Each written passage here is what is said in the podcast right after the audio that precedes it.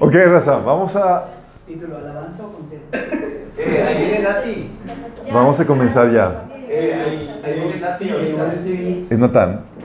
¿Qué? Nati. Nati. Le dicen a Natán Nati. Natividad. No,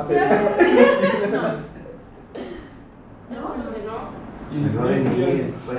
hay que empezar porque si no vamos a Ah, gloria a Dios. Ok, chicos. Qué genial. Casi todos, ¿no? Casi todos. Ok, vamos a orar, chicos. Eh, me siento muy privilegiado poder estar aquí en el grupo jóvenes. De que me invitan a compartir. De hecho, yo me autoinvité. Pero gracias. Pues sí, lleva que unos 3, 4 años el grupo. La primera vez que. Tiene más de tres años. Excuse me. ¿Tiene más que minas? Ah, imposible. Mi hermano. Ok, entonces vamos a orar. Vamos a poner este tiempo en la mano de Dios. Sí. Amado Padre Celestial, te alabamos, te bendecimos, te damos tantas gracias, Señor. Porque somos producto, Señor, de tus propósitos, Señor, de tus planes. Estamos aquí porque tú lo has permitido y así lo has ordenado, Señor. Y te pedimos, Señor, que vengas y te manifiestes, Señor, por medio de este estudio, por medio de esta palabra, Señor, que hables a través de mí. Que quites cualquier perturbación espiritual que pueda haber, Señor. Cualquier obra del enemigo que quiera venir a robar la palabra que quiera sembrarse en nuestros corazones, que se pueda ser quitada, Señor. Y que seas tú, Señor, obrando, Señor. Dándonos sabiduría, discernimiento, Señor. Te lo pedimos en nombre de Jesús. Amén. Y con la llegada de estos dos varones nos nivelamos y somos ahora más, ¿no? Oigan, Es de óxido.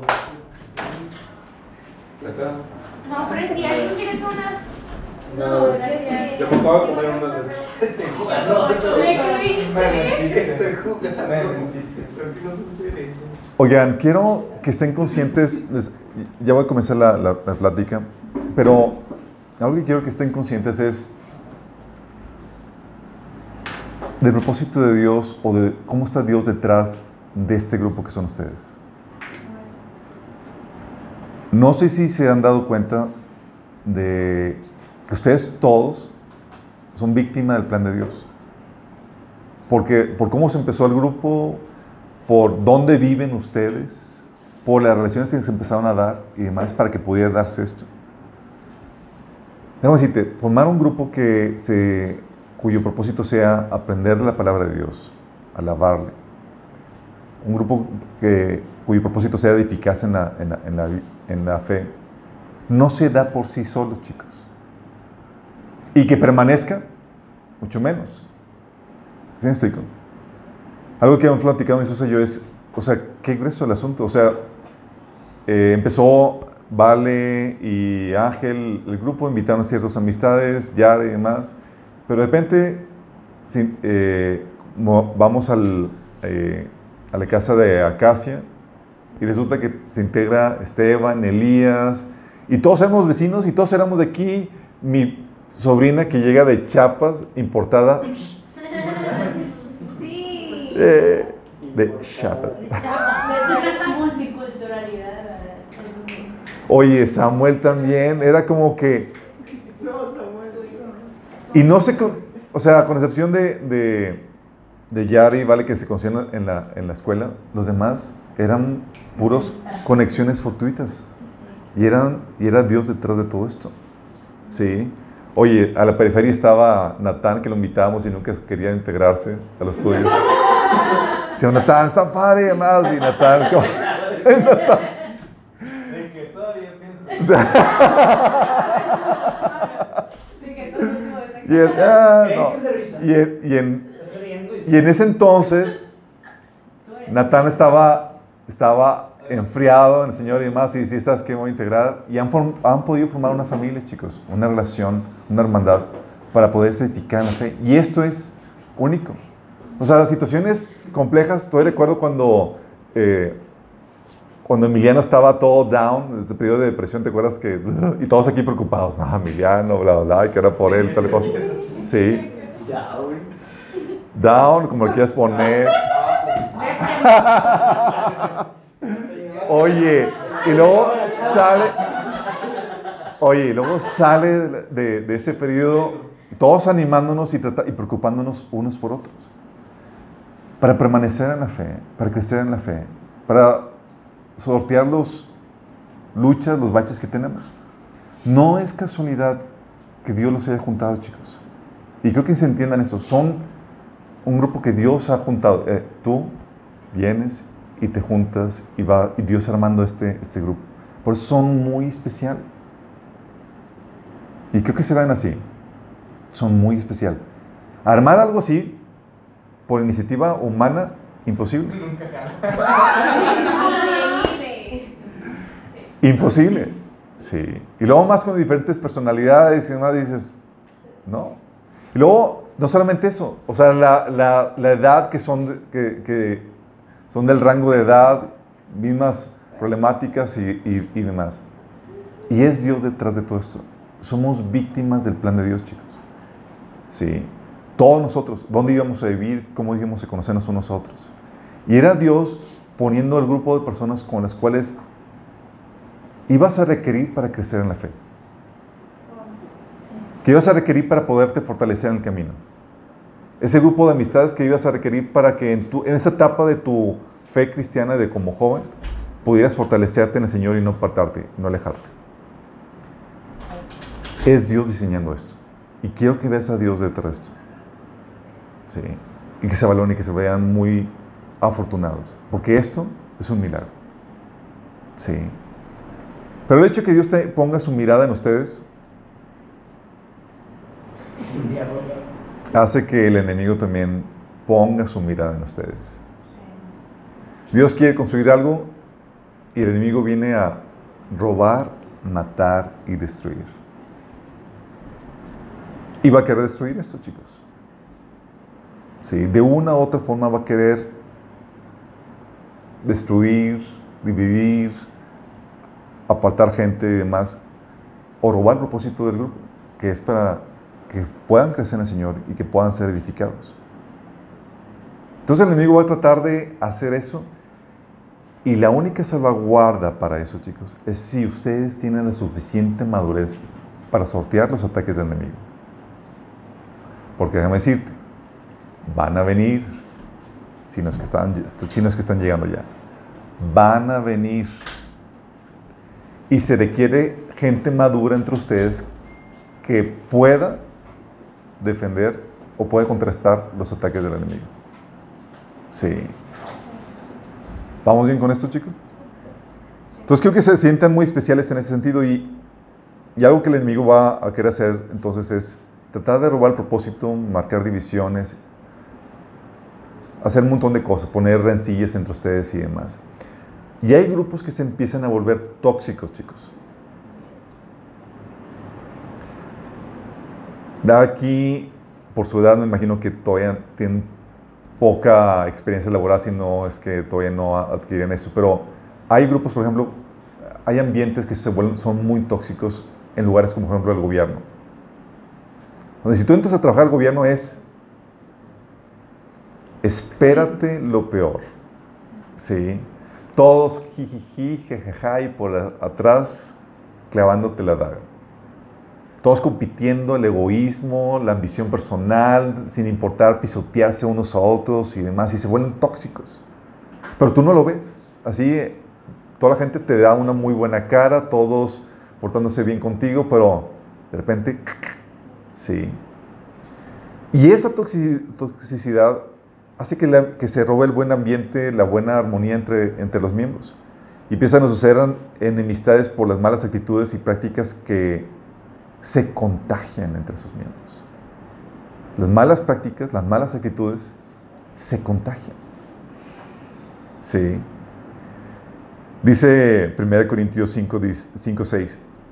Es terrible que se jacte sobre dicho asunto. No se dan cuenta de que ese pecado es como un poco de levadura que impregna toda la masa. Está aquí hablando Pablo de una situación de un hermano que estaba en un pecado abiertamente en la iglesia y demás, y nadie decía ni hacía nada. Y Pablo estaba definiendo el buen ambiente del grupo que era la iglesia. Y él decía, ¿sabes qué? Si dejan a ese individuo ahí, es como un poco de levadura que va a leudar toda la masa. Va a hacer que, toda la, que todo el grupo se descomponga. Qué heavy, ¿no?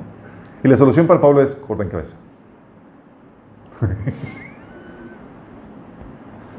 es como la situación de la mano engranada. Si la dejas ahí sin cortarla, va a matar todo el cuerpo. Obviamente hay pecados que ameriten eso. No todos, gracias a Dios, si no estaríamos todos expulsados. y comenzamos, yo me expulso, ¿no? Pero todos, eh, sí, hay pecados realmente que ameritan la expulsión y otros que no, que se tienen que tolerar y tenemos que lidiar con ellos, unos con otros. Sí. Pero una de las cosas que hacen que los grupos sean, se vuelvan tóxicos, chicos, es lo que la Biblia llama egoísmo y ambiciones egoístas que son parte de lo que contamina el grupo. Dice la Biblia en Santiago 3, del 15 al 16. Dice, pues la envidia y el egoísmo no forman parte de la sabiduría que proviene de Dios. Dichas cosas son terrenales, puramente humanas y demoníacas. Pues donde hay envidias, ambiciones egoístas, también habrá desorden y toda clase de maldad. Qué heavy, ¿no? ¿Qué está diciendo la fórmula de, de que el enemigo utiliza para poder crear un mal ambiente, un ambiente tóxico? Y déjame decirte, cuando se crea un ambiente tóxico, la presencia de Dios se retrae. Y se retrae por misericordia, porque si no se retrayera, ca- caerían algunos fulminados, como dio con Ananías y Zafira. Se retrae y el ambiente tóxico adivina qué presencia es la que, se- la que atrae. Bueno. La presencia de demonios, chicos. Muchos, eh, algunos de aquí están en la alabanza. ¿Ya vieron el taller de la presencia?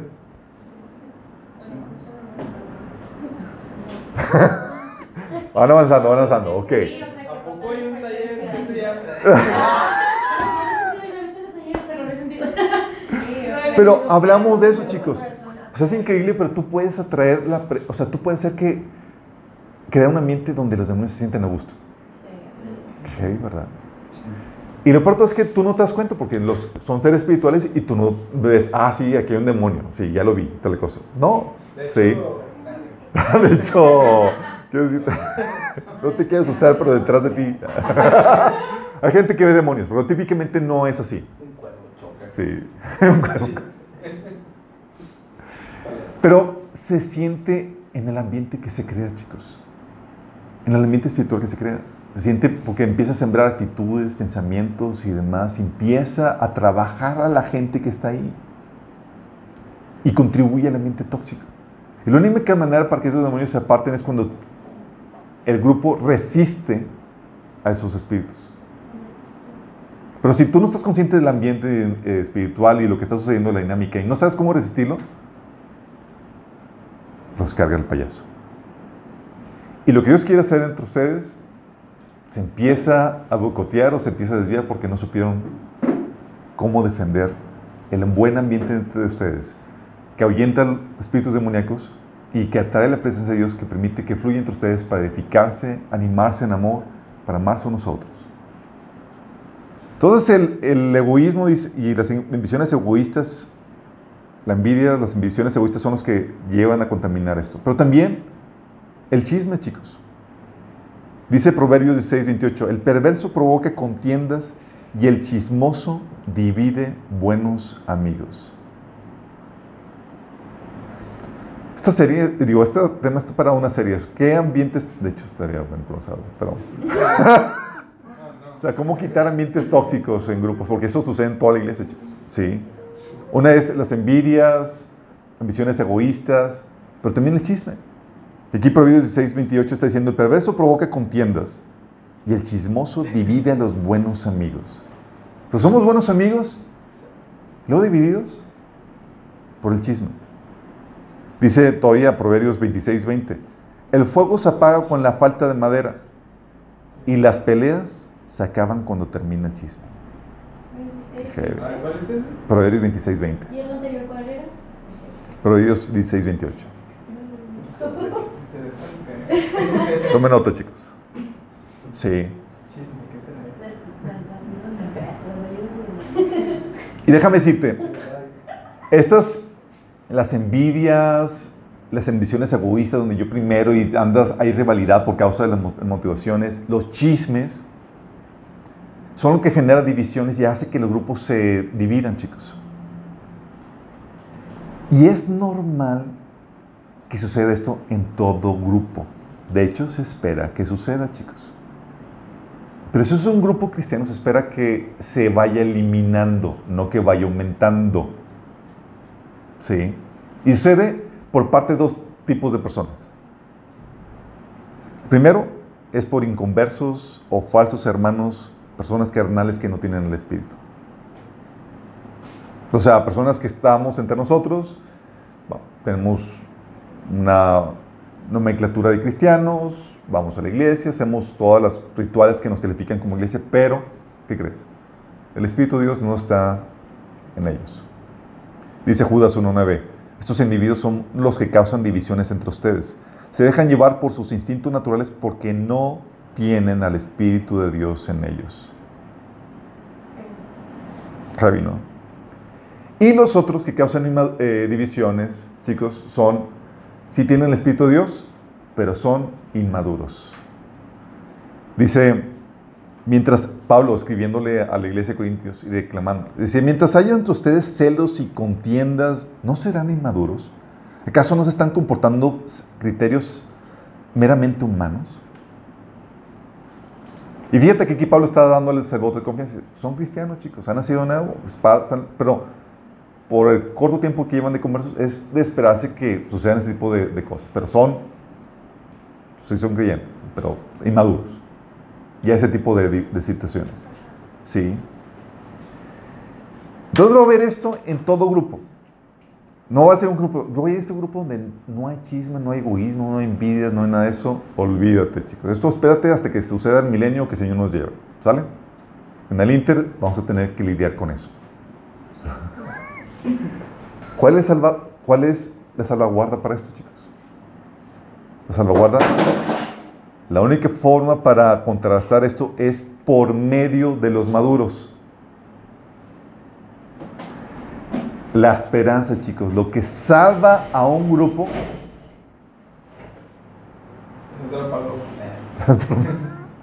lo que salva a un grupo son los maduros. Los maduros porque no se dejan llevar por los carnales. Efesios 4:14 dice, entonces ya no seremos inmaduros como los niños. No seremos arrastrados de un lugar a otro ni empujados por cualquier corriente de nuevas enseñanzas. No nos dejaremos llevar por personas que, que intenten engañarnos con mentiras tan hábiles que parezcan la verdad. El niño se deja llevar, sí, llega la tentación, llega el egoísmo y demás, y fácilmente se deja seducir por esas actitudes, por esas prácticas que dividen los grupos. Esos son los niños espirituales. Los maduros ponen el alto. Sí. No se dejan llevar por los carnales, sino que usan discernimiento y ponen las cosas a prueba para desechar lo malo y quedarse con lo bueno. O sea, los maduros tienen discernimiento, chicos. O sea, viene el hermano en su carnalidad, en su madurez, o el pseudo hermano, y el maduro ya supo distinguir eso y supo no caer en eso. Sí. Por eso dice Pablo, apelando a la madurez de los cristianos, examinando todo, retener lo bueno. Fíjate que Pablo no está hablando que, ah, pues resguárdate, huye, no es. Vas a tener que aprender a usar el criterio, a examinarlo todo, a filtrarlo todo. Incluye relaciones, prácticas, actitudes, todo lo que ves dentro del grupo cristiano. Apocalipsis 2.2 dice, sé que no puedes soportar los malvados y que has puesto pruebas a los que se dicen ser apóstoles, pero no lo son. Y has descubierto que son falsos. Hablando de esta actividad de discernimiento donde llegan gente falsos y los disciernen y descubren que realmente no son. Sí. Entonces, la única forma, la única salvaguarda es para preservar lo que Dios está haciendo entre ustedes, chicos. Este grupo es su madurez. Qué ¿verdad? Le pregunta aquí, ¿estarán a la altura de lo que se requiere? Qué heavy, ¿verdad? Dios apuesta que sí. Por eso está. Sí. Si no te tienes esperanza, Dios apuesta que sí. Y voy a tocar puntos, chicos, en los cuales todos hemos caído, incluido yo. Sí. Pero son oportunidades para que crezcamos y maduremos. Para que, ah, ya detecté, detecté el error, ¿sí? apliqué discernimiento, Dios ya me dio sabiduría, ya no vuelvo a caer. ¿sí? Ya no eres parte de los que contribuyen al ambiente tóxico que hace que los demonios se sientan a gusto, sino que ahora soy parte de los que, con mi buena actitud y con mi madurez, ahuyenta la presencia de los demonios, defiende, salvaguarda la integridad del grupo y atrae la presencia de Dios. Sí. Vamos a ver, por eso les dije que esto está para toda una serie. Pero quiero tratar el asunto del chisme. Sí. La Biblia habíamos platicado que dice que el chisme causa divisiones, sesgos y demás. Y en todo grupo, chicos, van a correr chismes.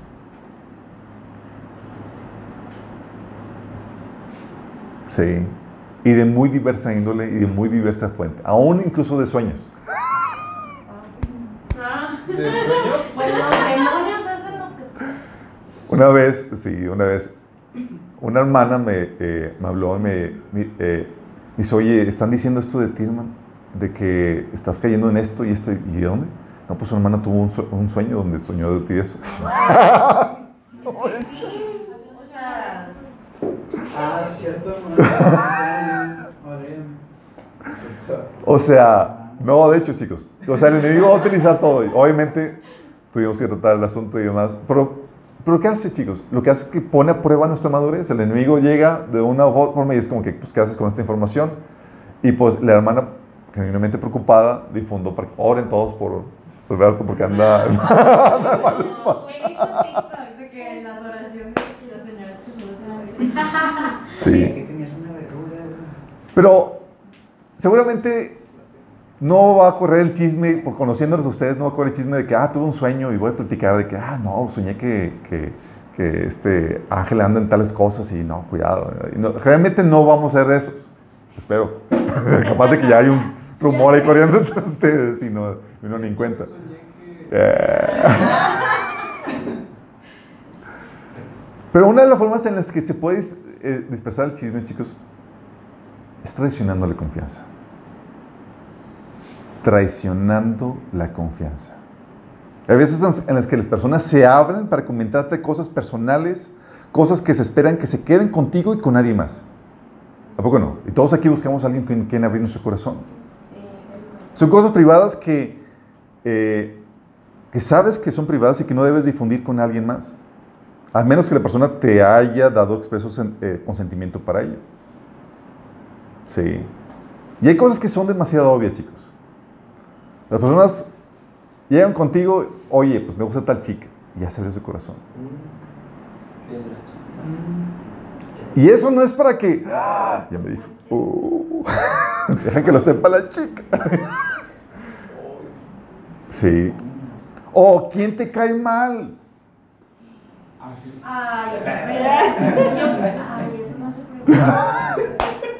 Oye, abres tu corazón. ¿Sabes que no aguanto tal persona? Sí. O pecados personales. Abre tu corazón. ¿Sabes? Hice- la regué aquí, hice aquello. No te lo pero que nadie sepa, pero hice esto. Ya, Señor me perdonó y demás, pero, o sea, a veces sientes la, la necesidad de, de abrir tu O para corazón. rendir cuentas también. O para rendir cuentas, sí. U otras intimidades que abres tu, corazón, chicos. Y es normal que busquemos abrir nuestro corazón con alguien. Buscamos a veces desahogar todo eso. Sí. De hecho, es sano que lo hagamos. Yo por eso no me abro con nadie. Sí.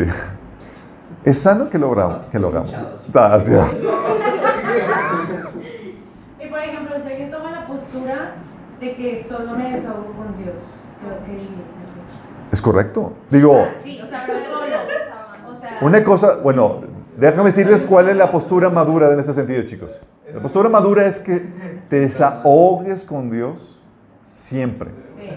Pero hay veces donde tú requieres abrir tu corazón para consejería, para sabiduría, ¿sí?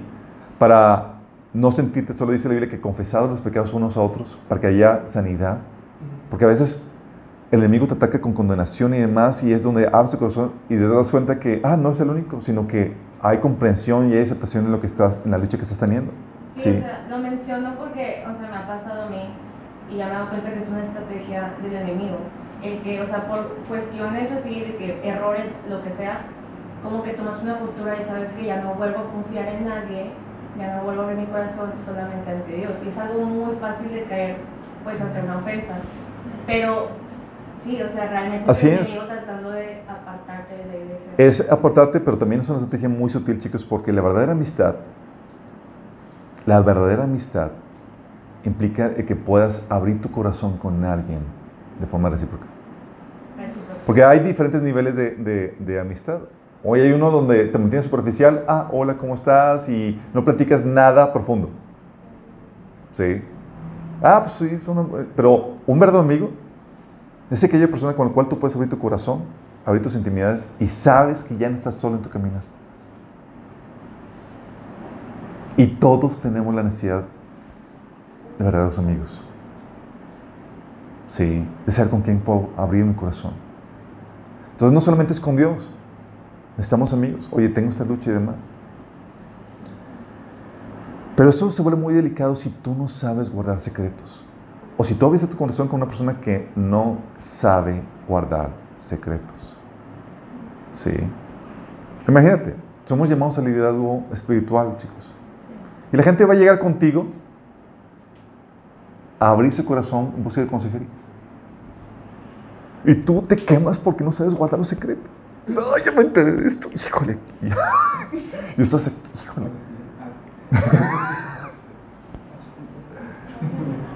La Biblia dice, chicos, nada más, o sea, traicionar la confianza de que empiezas a abrir intimidades y demás. La Biblia dice en Proverbios 11, 13, el chismoso anda contando secretos, pero los que son dignos de confianza saben guardar una confidencia. Te lo repito, el chismoso anda contando secretos, pero los que son dignos de confianza saben guardar una, una confidencia. Y la idea, chicos, es que entre ustedes sean personas dignas de confianza, que no traicionen la amistad, que sepan guardar secretos. Que tú digas, ¿sabes qué? Tengo un grupo de amigos donde sí, yo puedo abrir mi corazón y estar tranquilo que estoy seguro.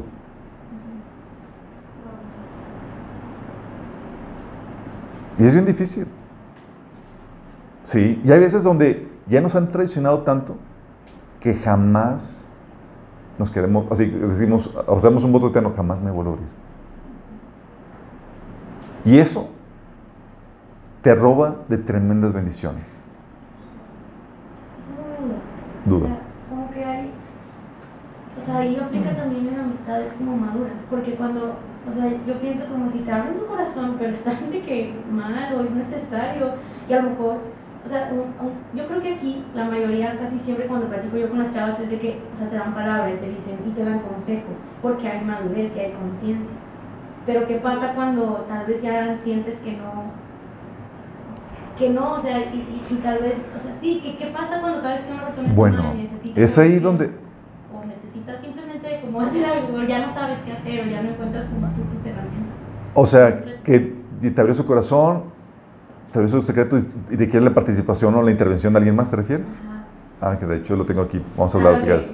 Sí. Porque sí, o sea, pues, imagínate que, o sea, Sí. que te sientas condenado que no quiero contar porque me abrió su corazón y es algo muy personal, pero Ok, bueno, es una excelente pregunta y la contemplé de antemano. Sí. Pero hay veces donde, chicos, estamos en un asunto donde nos sentimos traicionados porque nos violaron el código de secrecía en nuestra amistad.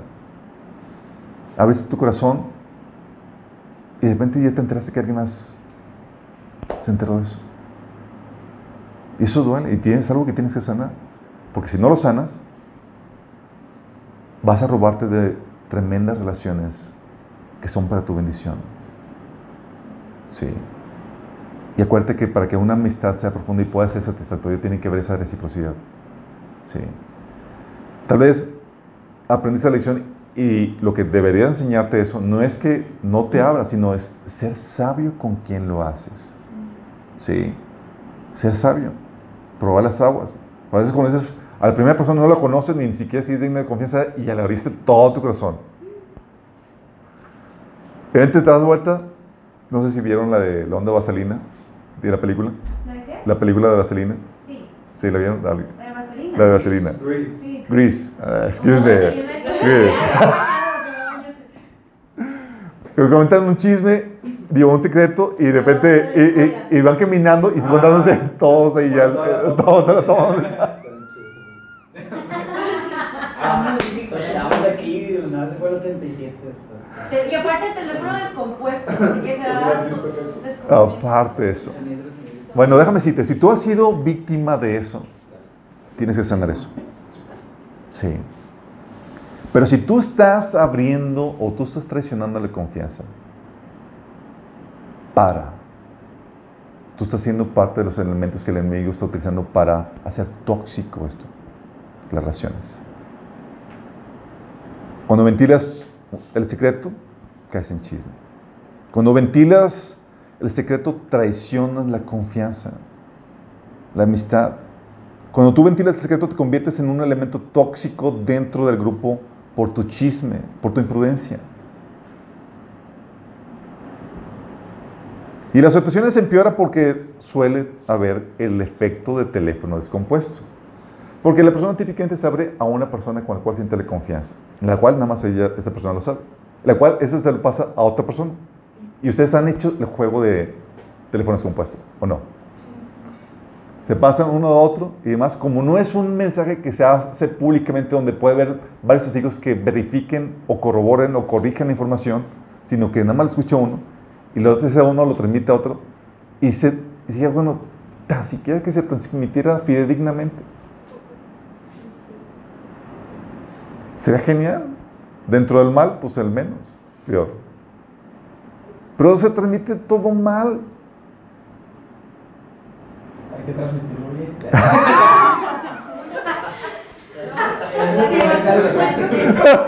No, ya no. Por lo menos. Por lo- Sí. Entonces, No fake news. o sea, de- tienes el, el- el- ya el pecado de que violaste el secreto y luego aparte le añades mal eh, al hecho de que se empieza a extorsionar toda la información. Sí. ¿Qué cosas son privadas, chicos?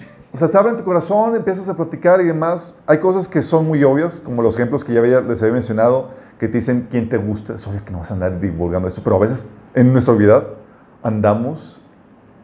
Oye, ¿qué te gusta? Fíjate, me acordé. Primer, sé dónde- yo primer semestre de prepa llegaba con todo mi salón de que, ay, es que este o sea, me la bañé y obviamente. se enteró, ¿verdad? Pero me acordé. A veces pensamos que hacemos un favor, chicos. Ah, pues y le voy a hacer un favor y le voy a decir. ¿Ese a quién le gusta Ángela? Sé que te gusta a ti. Oye, pero a veces, mira, mira, hay gente astuta que, que, que le dice, hay gente astuta que, que le dice quién le gusta a una persona que sabe que es chismosa para que la persona se, se entere. También. Sí, ah, esa es estrategia. Pero, pero típicamente, oye, ¿quién te gusta? Es algo, ¿sabes que Lo voy a guardar a mí mismo, ¿sí? O ¿quién te cae mal? Sí, luego se distorsiona. Sí, oye, no, pues es que esta persona dice esto de ti. Dice, porque, de hecho, dice la Biblia acerca de los, de los patrones, dice, "Eh, no, no prestes atención a lo que dicen los, los, esclavos, digamos, porque te vas a encontrar que de vez en cuando te va a maldecir. Sí. Vas a estar hablando mal de ti. Pero esas cosas, quién te gusta, quién te cae mal, eh, cuando confiesas tus luchas, tus pecados personales, entre otras intimidades, que tú sabes por sentido común que no, puedes andar platicando eso. Rompes el código de secrecía. Cualquier cosa de índole privado o personal que te especifican que no digas la información. Oye, te hablan esto, no suena que sea de índole personal, que para decirle que da la impresión de que puedes platicar, pero te dice, please, esto que queda entre nosotros. Eso abarca impresiones personales, opiniones, anécdotas personales, opiniones acerca de un tercero. Oye, pues, esta persona, pues, o sea, en la alabanza como que no le fue bien, o sea, tocó mal y demás. Y eso es algo que no voy, eh, oye, Ángela está diciendo que desafinas. Sí, no manches. Y aparte Y aparte. Sí, sí, ¿Sí entiendo? O sea, tienes que ser prudente en esto. Porque si tú violas el secreto, como dice la Biblia, el chismoso anda esparciendo los secretos. Te conviertes en esa persona tóxica. En eso que atrae a los demonios, imagínate, que eso, por tus malas prácticas. Cuando no aplica, oye, hablan contigo, sí, te cuentan las situaciones privadas. Eh, situaciones privadas, obviamente, y que pueden denigrar el carácter de una persona, el carácter moral de una persona. O sea, Pero- la imagen que alguien más tiene. Así es. Pero hay situaciones, chicos, en donde son situaciones en donde en las que tú participaste, fuiste, fuiste testigo de situaciones. Oye, por ejemplo, ¿sabes qué? Se murió el pajarito y pues, y pues Ángel y Alberto estaban atacados de la risa. Sí. Bien mal. Sí. Pero como es un efecto público, aunque sea de índole privado y demás, no se, no se cae en chisme, porque participamos varias personas en eso. ¿Me explico? No es como que, ah, pues sí, ya andas divulgando, sabes que andas diciendo que, me- pues sí, todo el mundo se da cuenta. Sí. O sea, nos dimos cuenta todos. Como que hace chisme. Ya no es chisma, ya no es, ya no es situación de índole privado. Sí. Contar una historia, un evento. O una situación donde participamos dos o tres personas. Sí. O sea, ya, porque por- si tú eres el testigo ahí, la persona, sí, ya esa información también te pertenece. ¿Me explico? Pero si no estaba. Si no estaba, es, no, es, una es solamente te- lo que te platicó esa persona y tú no fuiste testigo. ¿Sí? Situaciones, por ejemplo, donde, oye, salieron, ¿te acuerdas del episodio donde se atas- atascó el, el- el carro? Estaban que nada más ustedes tres. Sí. No, no estamos Samuel y yo. Pero imagínate que fuera un asunto, que- imagínate que fuera un asunto donde estaban ustedes tres, donde estaban ustedes tres, sí. Oye, y uno en desesperación empezó a llorar. Y uno en desesperación empezó a llorar. Ah. Sí. ¿Qué? Ah, sí, Oye, bueno, sí. Pero es un asunto, es un asunto donde tú estuviste ahí, donde fueron partícipes los tres y demás. Si a menos que la persona diga, hey, por favor, ayúdame con esto. Eh, ayúdame por mi, sí, viendo mi reputación. Sí. Pero, y esta información ya te pertenece. Sí. Al menos de tú ser testigo de esa información, donde ese, de ese- ese ya tú tienes el derecho de poderlo practicar, sí, a menos que haya el acuerdo explícito entre las partes de que, sabes que no vamos a comentar, esto no va a salir de aquí. Sí, que nadie sepa que yo, no- que yo lloré. ¿Sale?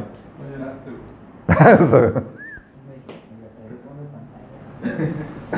Sí. Obviamente, esto es bajo un acuerdo de que, oye, si dice, oye, pues no, yo sí voy a, yo sí quiero platicar porque se me hace muy, muy cómica la anécdota. Entonces, pues, ya no, ya depende de que la persona acceda a eso, porque fueron ellos partícipes de esa situación. ¿Sí me explico? Pero hay cosas privadas, por ejemplo, eh, también cuando no aplica son cosas privadas que ya se han platicado, que la persona ya las platicó en público. Sí, por ejemplo, a mí lo que me salva es que muchas cosas que yo platico con mi esposa ya las platico en público, entonces como que, ah, con mi esposa ya nos ha platicado en otros testimonios, entonces platico cosas que ya haya, ella haya dicho en público, ¿sí? Eh, también cosas privadas que también cuando no aplica en situaciones privadas en las que necesite difundirse, chicos, en las que necesita difundirse para salvaguardar la salud o la integridad física de una persona. Lo que menciona Carlita. La, la- la salud o la integridad física de una persona. Sí. Oye, que te abres el corazón y dices que esta noche me voy a matar. Guarda mi secreto. ¿Qué vas a andar guardando, chico? ¡Eh, no! Por una un sombra. ¿Por qué, chicos? Porque es más importante salvaguardar las, la vida o la salud de una persona que su secreto. Hay prioridades. Entonces cuando veas, es más importante esto, pero estás ya buscando una buena intención, que, su, que, su, eh, que el secreto, o sea, es más importante que, esté, que esta persona esté viva, que, esté, que no se vaya a causar daño, que su salud, su integridad física es más importante, o incluso una situación de, pecado, chicos. Quizás que, oye, te abrir el corazón, sabes que voy para tal persona, voy a hacer una, una agachada porque no se puede controlar, etc. Pues ahí, obviamente, oigan chicos, ayúdenme, vamos a apoyar. Y no lo haces, lo haces solamente con las personas que te van a permitir ayudar a intervenir, no vas a abrirlo con todo público, ¿sí? Y ahí pueden ser en Facebook, oren por tal persona porque, no, es con las personas que van a... Hablar con esa persona. en rescatarla de ese peligro en el cual está. O sea, yo poniéndome en el lugar de la persona. Te enojas. Claro, es de esperarse de que por qué abriste, pero sabes que te interesa más el bienestar de la persona, aunque la persona se entiende que, se- que, que le traicionaste. Pero es que también puedes aplicar y decir, oye, ¿sabes qué? Al final esto no es algo que pueda, o sea, como que puedes, o sea, como hacerle ver que esto no es Lo cualquier tratas de ahogar, de, lo puedes tratar de hacer entender, pero seguramente se va a sentir mal, se va a enojar y se va a sentir traicionado. Pero es por una buena razón. Es, oye, ¿qué tal si realmente se hace un daño o cae enfermo? O sea, va a caer sobre ti, porque no hiciste nada. Es que yo soy, es que yo sí soy fiel y guardo los gestos hasta el final, no importa. No, no puedes hacer eso. Hay cosas más importantes que la secrecía. Sí. ¿Vamos? Entonces es ahí donde no aplique también en cosas privadas que requieren corrección. Oye, pecados que no se deben tolerar en la iglesia. ¿Verdad? Te abre su corazón y, se- y te platica todas las tremendas cosas que no está haciendo y ya le has exhortado y demás y te sigue platicando todo esto y que sigue persistiendo en eso. Pues, hermano, ¿sabes qué? Por el bien de toda la iglesia tengo que hablar acerca de, de esto ante los líderes. Sí. Pero ¿cuánto es que persiste en ese... O sea, porque, por ejemplo, una cosa es que, ok, ya. Pero si está batallando con ese pecado, o sea, ¿cómo puedes tú decir de que sí está- Una cosa es que esté luchando. Y hay otras cosas donde te lo... Hay otras cosas que te lo dice como acá. Por ejemplo, me ha tocado situaciones en grupos de jóvenes un poco mayores donde te platicaba... Venía la chava y le platicaba todas sus hazañas sexuales con, al, al chavo. Sí. Y el chavo, pues, le, le- ah, sí, jajaja, y demás, y, y, y le trataba de, de que no me platicas eso, y llegaba la otra vez y yo, su otra hazaña sexual. Y le exhortaba de que, oye, no, y llegaba, no, es que, y se abrió conmigo, me dice, oye, es que está viendo esta chava y no para. Y yo, pues, estoy tratando de seducirte en primer lugar, y tú, tonto, que estás tratando de, que prestas oído a ese tipo de cosas. Sí. Y segunda, es algo que se tiene que dar al liderazgo para que hablen con ella y la, la corrijan, porque no da señales de que quiera arrepentirse, al contrario, está presumiendo sus hazañas. Sí, y ahí estás poniendo como prioridad la integridad del grupo por el tipo de pecado que es y por cosas que se, se tienen que corregir. Sí, Enrico, estás aplicando criterio en cuándo sí, cuándo no eh, abrir Es eso. lo que pasa en 1 Corintios, ¿no? O sea, que es como que está expuesto y literalmente de que como que lo hace y lo hace y lo hace y de que como que nadie hace nada. Exactamente, sí. También lo otro que cuando no aplica es cuando son secretos de niños. Oye, un niño se abrió tu corazón Ah, y te abrió y te contó un secreto. Sorry, chicos. Cosas que los niños te cuenten y, eh, y que requieren la intervención de sus papás deben explicarse a los Y papás. si es algo de los papás, es con el liderazgo, duda. Sí, es con el liderazgo. Pero, o sea, los niños, a los niños no tienen el derecho de secrecía, en pocas palabras. Ay, pero ¿en qué vas a Este, ¿Qué está basado, chicos? Porque tú cuando tú le pides, por ejemplo, Bueno, su vida está en. Sí. Ya. O sea, estamos hablando de cosas muy delicadas, chicos. Me tocó situaciones en donde, donde un adulto le pidió a un niño que guardara un secreto. Nada más imagínate lo delicado que es eso. Sí. Mandé. Y no era un asunto, y era un asunto que no era grave, pero era, era, era un asunto donde le decía, abría su corazón a esta persona al niño y decía, no se lo vas a contar a tus papás, por favor. Ay, no, güey. Cuando el niño nació así, se quedó al lado.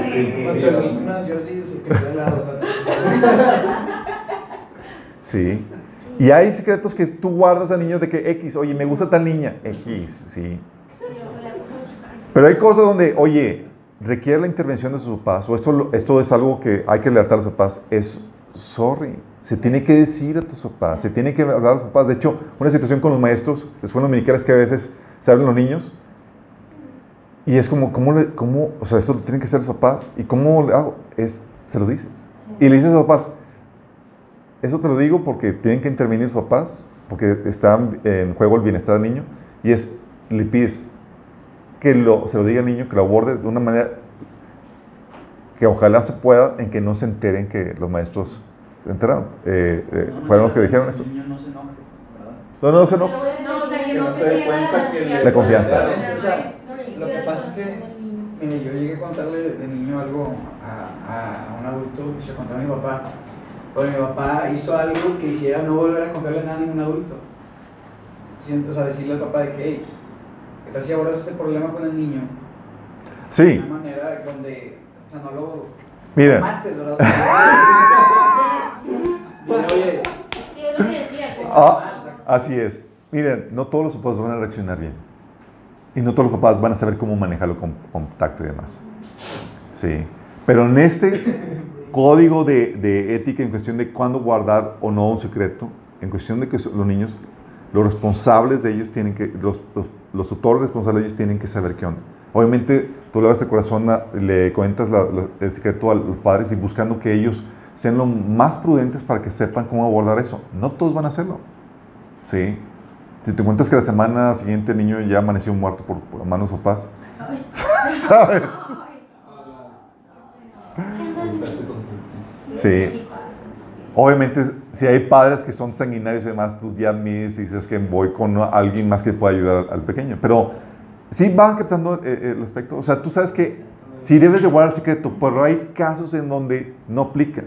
Porque está en juego algo más importante que el secreto, que es la vida, la integridad eh, física o incluso emocional de- de- del niño. O hay un pecado que no se debe permitir por más secreto que te pidan que lo guardes. ¿Vamos? Entonces, pero fuera de eso, tú debes ser digno de confianza. Y eso para, a veces es bien difícil de hacerlo, chicos. Porque a veces tú, tú ya maquinas, ya te están diciendo y estás pensando a quién se lo vas a decir.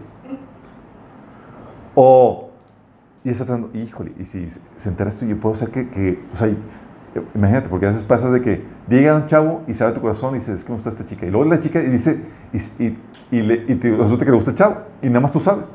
Dices,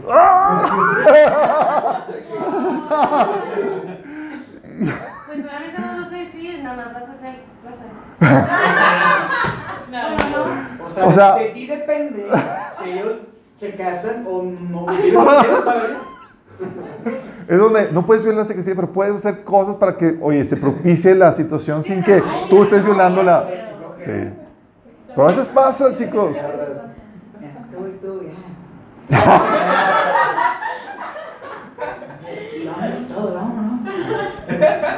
Y eso, miren, y eso suele suceder cuando tú eres líder de un grupo. Porque llegan contigo y te platican sus penas, no, es que este chavo no me pela y demás. Luego llega, llega eh, el chavo, es que ella me rechaza y demás. Y dices, o sea, aquí podría armarse todo. Pero tú no puedes decir nada y hacer, y hacer como si no supieras nada. La típica, ¿vamos a unos tacos o qué? Sí. O sea, tú sabes todo y tú puedes decirle, decirle, no hombre, darle palabra de ánimo. No hombre, vas bien, hombre, le fascinas, pero pues es medio tolondrado, chavo. Sorry. Pero no puedes hacer nada de eso. Pero tal vez puedes hacer cosas para que se propicie la relación, pero sin que ellos, sin violar la secrecía. Sí. Entonces, cuando ustedes van a llegar a un punto maduro donde van a llegar a ser líderes, chicos, y van a llegar con ustedes en eso, y ustedes tienen que ser dignos de confianza y no pueden violar el secreto de confesión. Van a ser como padrecitos en ese sentido. El otro tipo de chisme, chicos, es cuando difundes agravios con terceros. Difundir agravios. En todo grupo va a haber contiendas, rencillas, situaciones que te dijeron o que te hicieron. Ah, me volteó la cara y demás, o cosas que te caen mal. Y hay veces en las que alguien te, pues te dice un agravio directamente, te pecó contra ti Y en lugar de hablar directamente con él, Neta, neta. Te recién. no, en lugar de hablar directamente con la persona que te hizo el agravio, vas con terceros y lo difundes. Tal vez tú lo has hecho. Y suele pasar con la gente del mundo porque la gente del mundo, chicos, no se sabe descargar con Dios. No sabe ir y correr con Dios. Y no tiene ningún criterio en cómo, cómo proceder. Sí. Pero a veces pasa eso, oye, alguien te hizo algo mal. Y en vez de ir con la persona y confrontarla, oye, hiciste esta agachada, tendrás la bañas y demás, vas y dices, no sabes qué, esto, me hizo esto. Sí.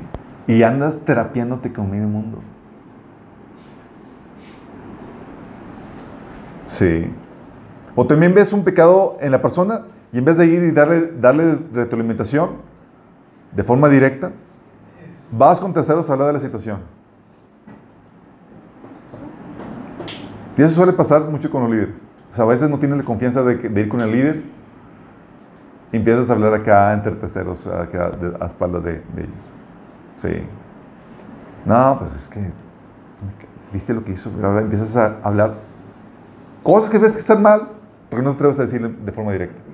Y, y hacer eso, chicos, empieza a meter cizaña. Empiezas a crear un ambiente tóxico. Sí. La Biblia dice, fíjate lo que dice. Por tanto, si tu hermano peca contra ti, ve y difúndelo a medio mundo. No tienes De hecho, vida. hice Y todos, ¡Amén! ¿Qué versiones? Hay una serie completa. Hay una serie que yo hice de ese versículo. Dice, si tu hermano peque contra ti, ve y repréndele estando tú y él solos. Solos. ¿Sí? Si tú ya eres ganado tu hermano, o sea, y con el propósito de ganar tu hermano de vuelta, o sea, que deje esa, porque una desviación y la gente agarra monto con un pequeño pe- pecadito, chicos. Y la idea es mantenernos en el camino. Entonces, imagínate, alguien te hizo una fregadera, porque aquí entre todos somos humanos y vamos a pecar y vamos a hacerle fregaderas a y vamos a herir a gente, y vamos a hacer cosas que están mal. ¿Sí? Amén. No es excusa, pero todos eventualmente, me han dicho, les les he advertido, dice, no se trata de si te voy a herir o no, sino cuándo. Y si vas a tener la materia para lidiar con eso. ¿Qué? ¿Cómo? Qué fuerte. Sí. ¿Qué, qué, qué? No se trata de si te voy a herir o no, sino se trata de cuándo va a ser y si vas a tener la madurez para lidiar con eso. Sí. La idea también es no, no, de eso, no por eso entregarte a estar hiriendo y molestando y, y pecando contra medio mundo, sino en nuestro camino a la santificación, chicos, no somos perfectos. Y el pecado siempre va a afectar negativamente a alguien. ¿Sí o no? Va a dañar a otros.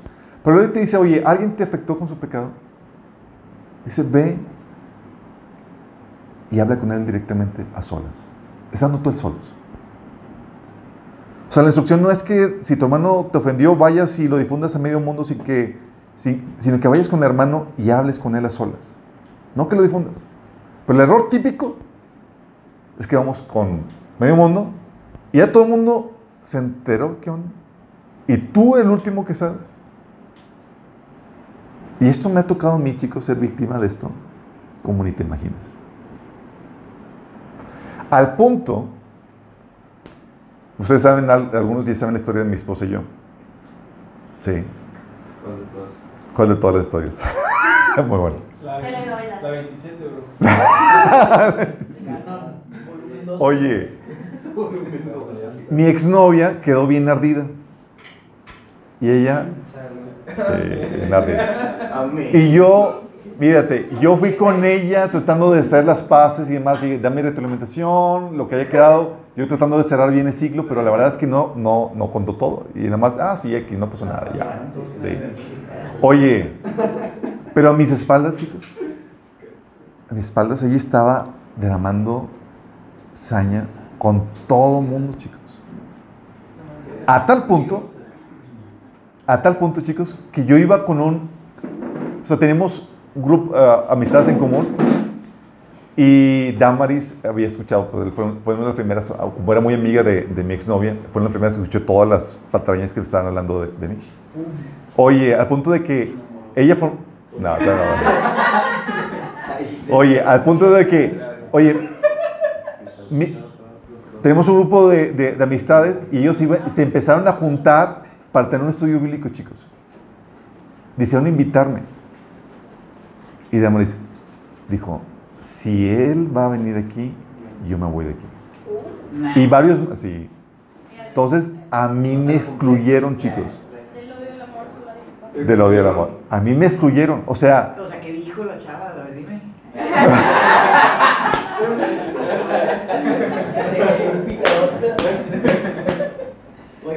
El chisme, el chisme. Porque siempre es de que, eh, te vas a poner chisme, pásalo bien. Me volteaba a diario una hora. Oye, a ese grado, o sea, me, me- o sea, a mí me invitaron, ocho, y queremos que vengas el próximo, el próxima semana, y lo platicaron, va a venir y demás, y, mis, y, y aquel entonces, dice, si viene, no, y total, se cierran los oxisos. Entonces yo iba con los chavos, ¿qué onda? Y demás, y, y se me, y pues ya, o sea, ella les platicó, pues, ¿qué onda con todo eso? Entonces, yo en mi ingenuidad, porque gracias a Dios, hay muchos, nosotros tenemos errores de eso, yo ni en cuenta, yo no sabía qué pasaba. Y dije, ah, pues están muy ocupados, pero ya se, ya se estaban juntando y más. Y era yo, eh, yo era el patito feo que no me invitaba. No, pero ni lo sentía, o sea. Sí, yo ni en cuenta. Yo me enteré hasta después. Y luego ya te enojaste. Mira, al punto, al punto fue el chisme, ¿sí? De que, de que esta chica se empezó a, a terapiar con medio mundo y demás y desfacir todas esas cosas porque estaba bien ardida. Que la vez que yo invito a Damaris a salir, porque pues quiere conocerle, digo, oye, le invito a salir, y ella aceptó porque tenía la intención de reprenderme por todo lo que había escuchado. Bueno, mujer, que ya pensando, yo lo voy a. Si yo lo voy, lo voy a confrontar en su pecado. Sí. Oye, yo, em, porque cuando estás enfocado en tu propósito, pues ni te va ni te viene. O sea, la gente no te pela, gente, ay, o no te invitaron. Pues tú estás haciendo lo que Dios te puso a hacer y estás clavadísimo en eso. No tienes tiempo para esas cuestiones. Sí. Pero todavía recuerdo, mi esposa me- después ya me dijo, o sea, que ese día entra al, al- al café y el Señor le dice, ni se te ocurra decirle nada. Me dio miedo. Ah, y se me golpea como dice. Como, como.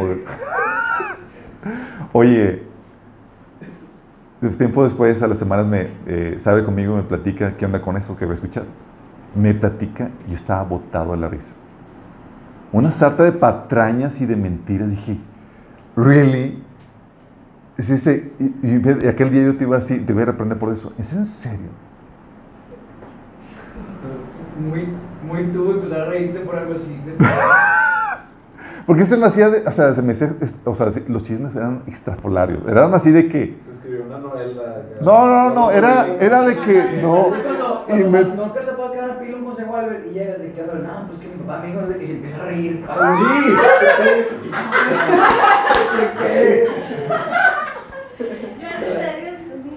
Otro punto de vista. Lo que, lo que pasa, chicos, es que esto se ordenó porque la Biblia menciona que, nada más imagínate, dice la Biblia que el primero en presentar el caso, Proverbios 18, 17, dice, primero pre- en presentar el caso parece inocente hasta que llegue la contraparte y lo refuta. Sí. Hasta que llegue la contraparte y lo refuta. Y si tienes eso, ese, eso en mente, vas a entender uno de los propósitos por el cual Dios dio esa solución. Oye, ¿alguien pecó contra ti? Hable con él directamente. Tiene varios propósitos. Uno de ellos es rescatar al hermano descarriado. Realmente te preocupa su alma. No tanto que haya pecado contra ti, sino que si él persiste en eso, se puede desviar. No avanzar en su santificación, en teoría. Si es que ya hiciste tu cuartito. Sí. El otro punto, chicos, es el otro, otro propósito por el cual Dios te dice que vayas y aclares eso de forma eh, personal primero, es para aclarar situaciones. Porque muchas veces tu ofensa es un malentendido. Tú pensaste que eh, pasó esto y demás y es nada que ver. Entonces al confrontarlo dices, no, no, yo hice esto por esta cosa, nada que ver. Ah, no, ah, ah, pues todo bien. Pero si tú no hubieras ido a hablar con esa persona, hubieras extendido el malentendido. Sí. Y a veces es, hablando directamente, se aclaran, ah, pues eres, ah, pues no, todo bien. ¿Sí les ha pasado? Ok, hablas con la persona directamente y pensaste que era un problemón y resulta que era una nada. Y se aclaró todo y se ventiló todo. Por eso el enemigo va a hacer hasta lo imposible para, no vayas a hablar con él. Porque si no caes en eso, es corta la comunicación que podría arreglar la situación y empieza a incendiarse un chisme. El otro propósito no solamente es para eh, traer de vuelta al hermano descarriado, sino aclarar situaciones, sino también evitar chismes y difamaciones. Esto es importante, chicos, porque para evitar chismes y difamaciones se dio esta orden para que cuando alguien pegue contra ti, no vayas y cuentes a medio mundo, sino que vayas y aclares con esa persona en privado. Luego, dice la Biblia, no entendió, vayas con testigos. Y los testigos son muy útiles. ¿Por qué? Porque a veces tú estás empeñado en que el hermano pegó contra ti y los testigos te hacen ver que nada que ver. El que está con una mala concepción de la situación eres tú y se aclara. O el hermano sí pecó contra ti, tiene que corregirse y con testigos se ayuda a persuadir al hermano. Sí. Eso te da instrucción antes de traerlo a una asamblea más grande. Pero parece que vamos al revés. Lo platicamos en media iglesia, todo el mundo sabe que va a ser la problemática, todo el mundo sabe, menos el hermano que debería saber, debió haber sabido desde un inicio. Sí. Y cuando se falla en hacer esto y se ventila el primer, primer caso con terceros a espaldas del involucrado, ¿sabes qué pasa? Se deja en desventaja al hermano, pues no puede refutar nada de lo que dices. No está ahí. Tú estás ahí para ganar el juicio ante la opinión de tus hermanos. Y no está el hermano para refutarte. Pues que, ganó, ¿verdad? Y en toda queja, en toda contienda, en todo conflicto, siempre va a haber dos versiones. Sí, como dice Proverbios 18, 17. Primero presentar su caso parece inocente hasta que llegue la, la otra parte y lo refuta. Una persona que hace esto y que va primero con terceros chicos está más interesada en ganar el caso ante el juicio de la opinión pública que rescatar al hermano. Sino porque lo harías. Es, yo quiero, bueno, bien y demás, el hermano X, vamos a empinarlo todos. Sí. Y todos por el chisme que esparciste, y todos lo juzgaron mal. Sí. Esta persona, una persona que actúa así, entonces valora más, está más interesada en ganar el caso ante el juicio de la opinión pública que rescatar al hermano que está en pecado. Esta persona valora más su reputación personal y la vendetta que el alma del hermano. ¿Por qué, ¿Por digo vendetta? Porque la razón por la cual estás buscando que las otras personas se unan en tu equipo de opinión más ti es porque quieres que las personas se enseñen al igual que tú estás enseñando con esta persona. Por eso dice la Biblia, chicos, que la raíz de amargura contamina a muchos. En Hebreos 12. Es como una venganza.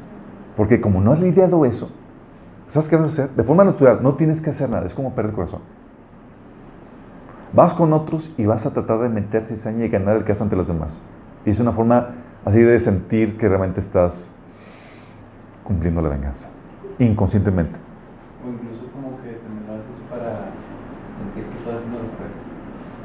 Sí, a veces lo disfrazas acá de forma espiritual. No, es que, hermano, oye, déjame decirte esto para que ores por esa situación. Pero este mi hermano me hizo esto. Sí, no te lo voy a hacer. Sí. Y esto puede sembrar, chicos, de hecho no puede. Siembra divisiones y mata la buena influencia que pueda tener el hermano. Mata la buena influencia. Igual que lo que pasó con Damas. Nada más imagínate. A mí me invitaron a dar un taller a este grupo. Y por causa del chisme que corrió y por causa, no ven, por causa de lo que no hizo mi exnovia de venir conmigo, oye, tengo esto contra ti. No vino conmigo. Lo expandió por causa de lo que hizo mi exnovia. a mí me impidieron ir y bendecir a un grupo. Al punto de que mi esposa, años después, o sea, había, los chavos estaban en el hoyo por problemas emocionales y por asuntos que yo les pude haber ayudado si les hubiera dado, por ejemplo, el taller de sanidad emocional. Y mi esposa a veces no se perdonaba. Era como, ching. O sea, si tú hubiera dejado, si yo no hubiera abierto mi boca, si yo no hubiera parado el chisme, ellos hubieran podido encontrar solución al problema. Y matamos la buena influencia, chicos, que podía haber. Y esa es la división. O sea, ellos me habían expulsado del grupo y yo no me había dado cuenta, pero me habían expulsado del grupo. Ya no me invitaban, me sacaban la vuelta. Gracias a Dios estaba en mis ondas que yo ni. Hasta que después que me dijo mi esposa todo lo que soy yo, que me di cuenta de, la, de todo eso. Pero muchos sí se dan cuenta, chicos, y es muy obvio. Sí. Muchos no son tan despistados. ¿Cómo es que salió o sea, cómo te estaba tratando cuando salió contigo así de que, de que ya Pensaba todo. O sea, Pues, ¿cómo la viste tú de que al final Sacando la paja de su. Como que, mira, ¿no? primera Que te vez, odiaba. como no dijo nada, pero igual estaba pensando todo. no, lo que pasa, mira, te voy a explicar esto. Ahí recibí ayuda del Espíritu Santo, porque mi Espíritu Santo fue el que le dijo, no digas nada. Sí. Yo abierto a conocerla. No, el Señor le guió que, a que no me dijera nada y a que, a que me conociera, el Señor le, le puso. Ah. Pero fíjate bien en esto, y quiero que entiendas esto. Va a haber gente que sí va a querer en, va a abrazar el chisme y se va a apartar de tu vida. Sí. Déjame decirte, ¿va a suceder? Sí, todos somos, podemos ser víctimas de eso. Pero las personas que están, que Dios diseñó que estén en tu camino, van a prevalecer. Y si quiere que Dios que estén en tu camino, Él las va a traer, chicos. Él las va a traer. Incluso Él les va a hablar y les va a hacer que, hey, sí, porque quieren, Dios quiere que esté en tu camino. Como decía Jesús, nadie puede venir a mí a menos que el Padre lo traiga. Y lo mismo aplica a nosotros. Sí. Y a veces Dios usa el chisme para expresarlo. De hecho, cuando me enteré, por ejemplo, en el grupo de jóvenes que decían que yo era un mujeriego que, traía, que andaba con medio mundo, era un chisme que se esparcía porque mi hermana me hablaba por teléfono pedir- ah, para pedirme que, A eh. Que fuera por, por, por sus amigas. Entonces yo iba, oye, e- ella muy evangelística, pues evangelizaba a sus amigas, y yo con carro, y ella trabajando de noche, no podía ir por ella. Entonces, oye, yo, ve por tal amiga, por favor. Sí. Y ahí voy por ella, buen samaritano, tratando de saber... O sea, llegaste a ti. Era una serie. Que. Ay, chulo. Eh, nadie habla de esto, papá. Oye, y todo el mundo estaba hablando, yo ni en cuenta. Sí. Y eso me oyentó un montón de chicas. Sí. Pero gracias a Dios, o sea, la persona correcta, es en serio. O sea, a Sí. Sí. Pero las personas que Dios quiere para tu vida, tienes la confianza que van a, van a estar ahí. Sí. Entonces, por un lado, es para eh, evitar que el hermano, esta orden de que hables brevemente con el hermano a secretos, para evitar que el hermano eh, sí, siga descarriando, para aclarar las situaciones, para evitar el chisme y las difamaciones, ¿sí? que causan divisiones, que matan la buena influencia que pueda tener el hermano, y también para quitar la carga del juicio. La tremenda carga del juicio, por- porque cuando tú hablas con esa persona, chicos, deja un- una enorme carga. ¿A qué me refiero? Me refiero que cuando una persona escucha tu acusación contra alguien más y quieres que tome partido, le pones a esa persona la carga de indagar la situación para saber, para hacerse un veredicto personal. Y la verdad, muchas veces no tenemos ni el tiempo para eso. O sea, no voy a estar metiéndome para ver. Y muchas veces son babosadas. Sí. Y siempre, ¿por qué? Porque siempre hay dos versiones de la historia, chicos. Proverbios 18, 17. Alguien te va a contar una cosa y te va a sonar, parece que tiene la opinión. Dice. El primero que le cuenta, parece que tiene toda la razón. Dice, no, pues sí. No, pues sí. Pero tú, que ya eres maduro, sabes, son dos versiones. Y la Biblia me dice que si escucha la tercera parte, seguramente, la otra parte seguramente la va a refutar. Pero no tengo tiempo para andar averiguando ni, ni cariándolos. Y le dejas un peso. Y la mayoría no tiene tiempo para eso, para indagar ni averiguar si tienes o no razón. Por eso si la persona no, ah, no entiende la, la reprensión en privado, son los testigos los encargados de indagar el asunto para así ahorrarles esa carga a la demás gente. Oye, y fuiste con esa persona en privado, no entendió. Escogiste a dos testigos y esos testigos tienen la carga de indagar cuál es el asunto para poder tomar un veredicto correcto y ayudarte en, esa, en ese conflicto. Porque es un trabajo, chicos. O sea, aquí en la iglesia hemos tenido situaciones de conflicto. Pero una vez es algo que, eh, que platicé en un testimonio donde sucedió una situación con, con, Emily, donde ella me estaba, se sintió ofendida por algo que hice. Eh, y pues obviamente, oye, si yo estoy mal, pues que me reprendan, ¿sí? Porque me ayuden a entender la razón. Entonces dije, oye, jala a dos personas para que, para que vean el, caso, la situación. Y me llaman la atención porque no entiendo bien tus razones. Las personas, oye, se habla, hablaron, indagaron qué onda, hicieron, tuvieron, tuvimos que presentar los dos casos exhaustivamente para que puedan darse una opinión. Sí. Y el veredicto fue, no, pues Alberto no hizo nada mal. Ah, perfecto, estoy liberado. Pero ¿qué pasa? Es toda una carga, chicos, indagar. Es toda una carga. Escucha esto, a ver, cuáles son las exigencias. Oye, ¿cómo sabes que no está diciendo la verdad? ¿Quién tiene la base? Y demás. O sea, por eso el trabajo de juicio no es cualquier cosa. Y la Biblia nos enseña que nos juzgamos a la ligera. Como el caso de Salomón con las dos mamás. Ah, sí. O sea, llega una, es mi hijo, yo, en la torre. ¿Cómo? O sea, pueden andar averiguando. Sáquenme pruebas de ADN. ¿no? Digo. O sea, ahí Dios le dio la, la, la, sabiduría para detectar ahí, de una forma rápida, quién es la mamá. Pero eso también aplica en los pecados que ves en tu prójimo, chicos. No solamente los que, los que pegan contra ti. ¿Te ha pasado que ves un pecado? Hay algo que te cae mal de una mano. Y en vez de ir directamente, conviertes al hermano en la comidilla de los demás. Y eso, chicos, se da aún más en los líderes. Los líderes somos más propensos a que hablen mal de nosotros, porque somos un punto de, reflector. Y porque no mucha gente le va a gustar cómo dirigimos las cosas. Sí. Entonces, eventualmente el Señor te va a poner liderazgo, vas a tener que aguantar vara con eso. Sí. Pero tú, que eres maduro, debes saber que no debes operar así. Dice la Biblia en Mateo 7, del 3 a 5. ¿Por qué te fijas en la astilla que tiene tu hermano en el ojo y no le das importancia a la viga que está en el tuyo? ¿Cómo puedes decirle a tu hermano, déjame secarte la astilla del ojo cuando ahí tienes una viga en, en el tuyo? Hipócrita. Saca primero la viga de tu, de tu, propio ojo y entonces verás con claridad para sacar la astilla del ojo de tu hermano. Y te estás hablando, ¿ves un, un problema, eh, un pecado en tu hermano? Primero te dice, utilízalo como, como espejo para ver si tú tienes o no lo mismo. Primero para evaluarte. Primero. Y luego que eso dice, no, dice, no te dice, ve y difúndelo en medio mundo.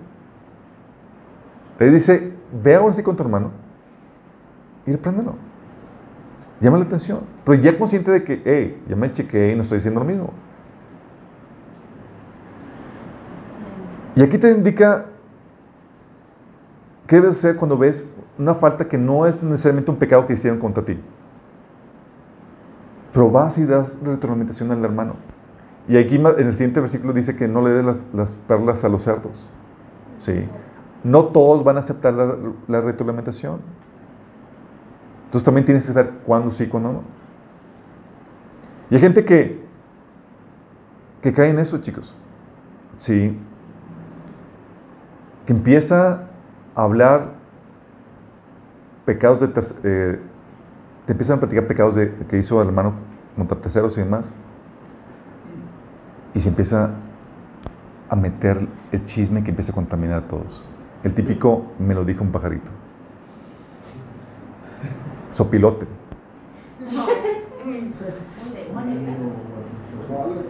Pues la influencia. Sí. O sea, dijo algo o hizo algo malo contra alguien, el hermano, y en vez de reprenderlo directamente, vas con otros a contarlo.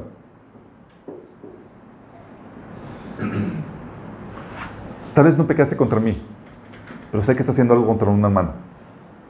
Imagínate. Oye, veo que estás, que estás hablando mal, déjalo. Y yo no te digo nada, sino voy con Ángel y le digo a él, en vez de haberte reprendido a ti directamente. ¿Qué estoy diciendo, chicos? Estoy amarrando navajas. Estoy creando, sembrando conflictos y divisiones entre, entre los hermanos. Hablarlo con tu esposa también es cuenta. ¿Mande? Hablarlo con tu esposa también es cuenta con Sí, es cierto. Hablarlo con la esposa qué? ¿Qué se cuenta la sola carne? El chisme. La intimidad. Pues sí, ¿no? No, Es un, es un hack. no, hay cosas, por ejemplo, en, en cuestión- Ayuda idónea. no, hay cosas que son, dice el que son una sola carne. Y hay cosas, hay obviamente situaciones donde no aplica, pero hay situaciones donde tú buscas consejo con tu pareja. Y es tu principal conse- consejero. Sí, donde, oye, escuché esto, demás. Entonces, no, pues, y te consejo. Pero se sabe que es en el círculo de, de la, de la intimidad donde no va a salir eso. Pero lo que voy es, el punto aquí es, tal vez no pecar contra ti, chicos, tal vez pecar contra alguien más. Sí. Como el ejemplo que está diciendo, oye, Chucho habló mal de, de Ángel. Y yo me lo dijo a mí. Sí. Oye, y yo, en vez de reprender a Chucho y parar ahí el asunto, voy con Ángel. Oye, Ángel, este Chucho, cuidado, está hablando mal de ti.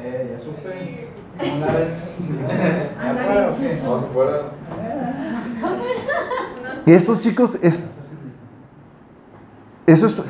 Vas con el agraviado y lo que haces es que lo pones contra el hermano. Eso es ir contra el hermano. Es cuando vas con el hermano, eso es ponerlo contra el hermano, chicos. Eso es arm- armar navajas. Eso es sembrar divisiones. Y eso es totalmente reprobado. Totalmente reprobado. Primero reprendes al hermano y si no entiende, no atiende a la información, te pones tú como testigo Y hablas con los dos. y hablas con los. Oye, Ángel, estás haciendo esta situación, se debe componer. Yo puedo ser testigo de eso. Pero le avisas al men que te contó el chisme que quieres hacer eso. Exactamente. Sí. Nada más de que y vamos a. Sí. O sea, no solamente O sea, eh, sorprendes. o sea, el chismoso entonces va a tener que ese tipo como testigo, o sea, que... Sí, se pone como testigo, sí, pero eh, la intención es aquí evitar que el hermano siga en, en un pecado, en una ofensa, sí. O sea, no solamente amarras navajas y te retiras, así como, oye, no, cuidado aquí con este hermano, y te vas. O sea, aventaste la bomba El bicho anda las- y se da la división. ¿O cuál sería la intención de hacerlo, chicos? Yo que tú. Yo que tú. Sí. Sí, esa intención es solamente meter cizaña y enemistad contra los hermanos, chicos. Y eso es totalmente reprobable. Obviamente, hay excepciones. ¿Cuándo no aplicaría? Cuando no aplica cuando vas, cuando vas con tu autoridad o tu líder a hablar del asunto en busca de consejería. Sí. O sea, una información pertinente. Consejo de qué hago con esto. ¿Qué hago en esa situación? Sí. En teoría, una persona que está en liderazgo tiene la madurez para saber cómo lidiar y cómo ser confiable en ese sentido, no divulgarlo. Sí. O cuando vas con tu autoridad o la de ambos, ¿sí? Para que intervenga y medie y juzgue la situación. Oye, pasó esto. Me enteré de esta situación, hay un líder entre nosotros. Oye, aquí este hermano está hablando de esto. Sí, ¿Qué haces? Vas con la autoridad. Es lo que hacen los niños con sus papás. Sí, oye, papá, está haciendo porque él puede, como es autoridad, es información pertinente y él puede intervenir con eso. De hecho, es lo que pasó con Pablo con la familia de Clo. La familia de Clo vio que estaban ahí pecando entre los hermanos, diciendo, yo soy de Pablo, yo soy de Pedro y demás. Y la familia de Clo fue a, a rajarle a Pablo. 1 Corintios 1.11 dice, pues algunos de la casa de Chloe me contaron de las peleas entre ustedes, mis amados hermanos. Y Pablo no lo consideró chisme.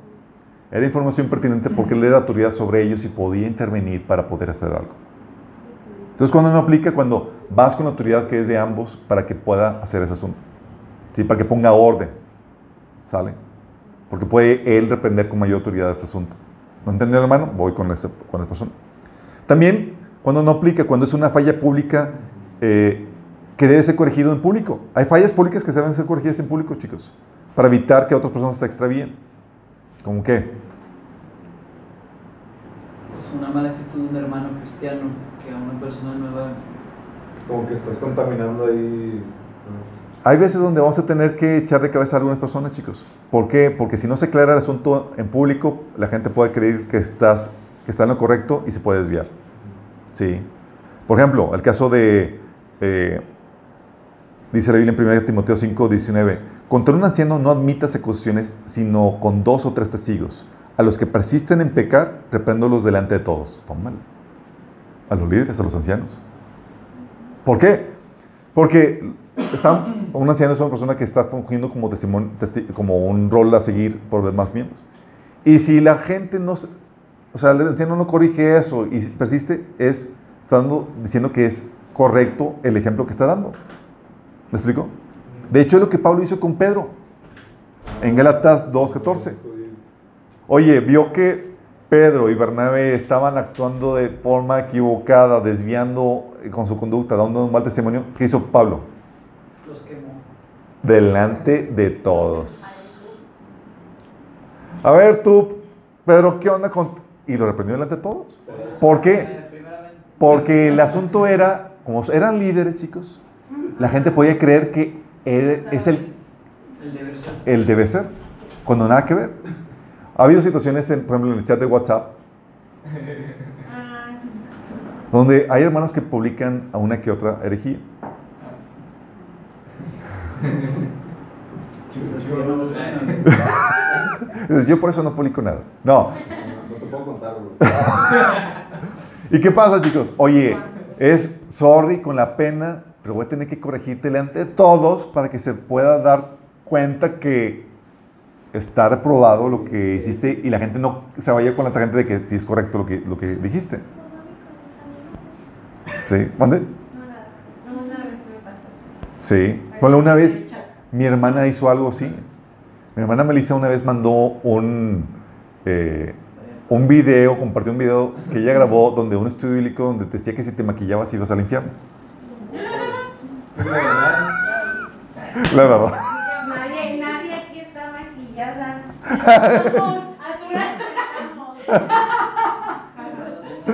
Oye, imagínate, pasó eso.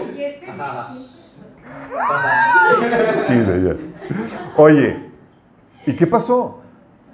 Yo con la pena del mundo dije que, o sea, casi, casi me rasgo las vestiduras y, o sea, torciendo la Biblia,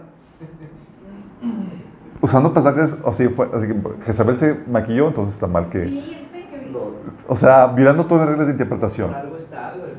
O sea, eso no fue lo mismo. Oye, pues, delante de todo se tuvo que hacer eso porque si no, la gente iba a pensar que se estaba dando un visto bueno a lo que se estaba haciendo. Entonces ves donde se tiene que, el pecado se tiene que corregir públicamente pero para resguardar el buen comportamiento de, de la persona. Pero no siempre es así. Hay fallas que no son de índole público, pero ya sabes lo que tienes que hacer. La Biblia te dice, oye, no pecan contra ti, pero están pecando contra otro, y tú te das cuenta. Tú no vas y rajas contra la persona. Es primero, hey, corrígelo. Sí, reprendes al hermano. Y si no, te, te pones como testigo para poder mediar la situación entre los, entre los involucrados. Sí. También lo- cuando no aplica, cuando el agravio o la falta es un hecho público. Sí. Si hizo público en los demás, no es como que pues ya todo el mundo supo y ya no es un chisme, es una información pública. La pregunta aquí, chicos, ¿cómo se contrarresta? Ya vimos dos tipos de, de chismes que son muy comunes. Violar secretos y difundir agravios. Sí, ¿cómo se contrarresta? No podremos acabar por completo con el chisme, chicos. Lamentablemente. Siempre va a haber uno que otro chismoso. Tal vez seas tú. Pero siempre habrá gente, y esto es porque siempre habrá gente madura dentro de grupos, chicos. O gente no creyente. Pero como les digo, los maduros pueden contrarrestar el efecto negativo del chismoso. Y tiene... Y esto es, esto es muy importante porque el buen, la buena dinámica, el buen ambiente de, de un grupo depende de los maduros. Qué heavy.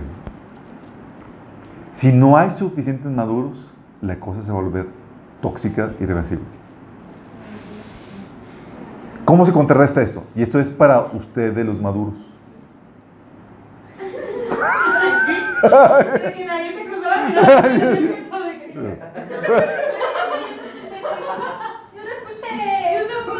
Fue el mejor chiste de mi vida, lástima.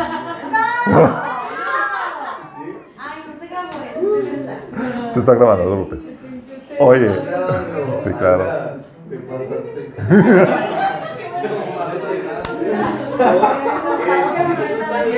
Eh, así es. Eh, ok, ¿cómo se contrarresta? Uno es no prestar oído y dos, no prestar boca. Ángel, le dijo algo a Chucho ahorita cuando.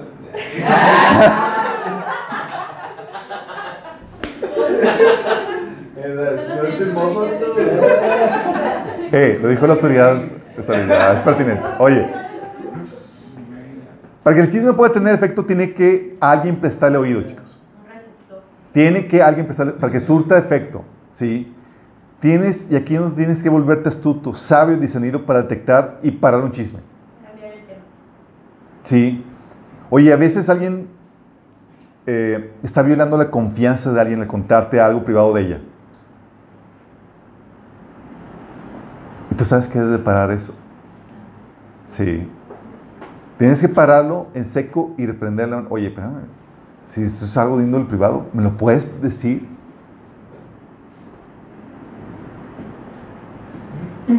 Y, oye, ¿puedes reprender hermano? Sí, puedes reprender al hermano. Corintios 13, Colosenses 3.16 habla de que pues, debemos enseñarnos y exhortarnos unos a otros con toda sabiduría.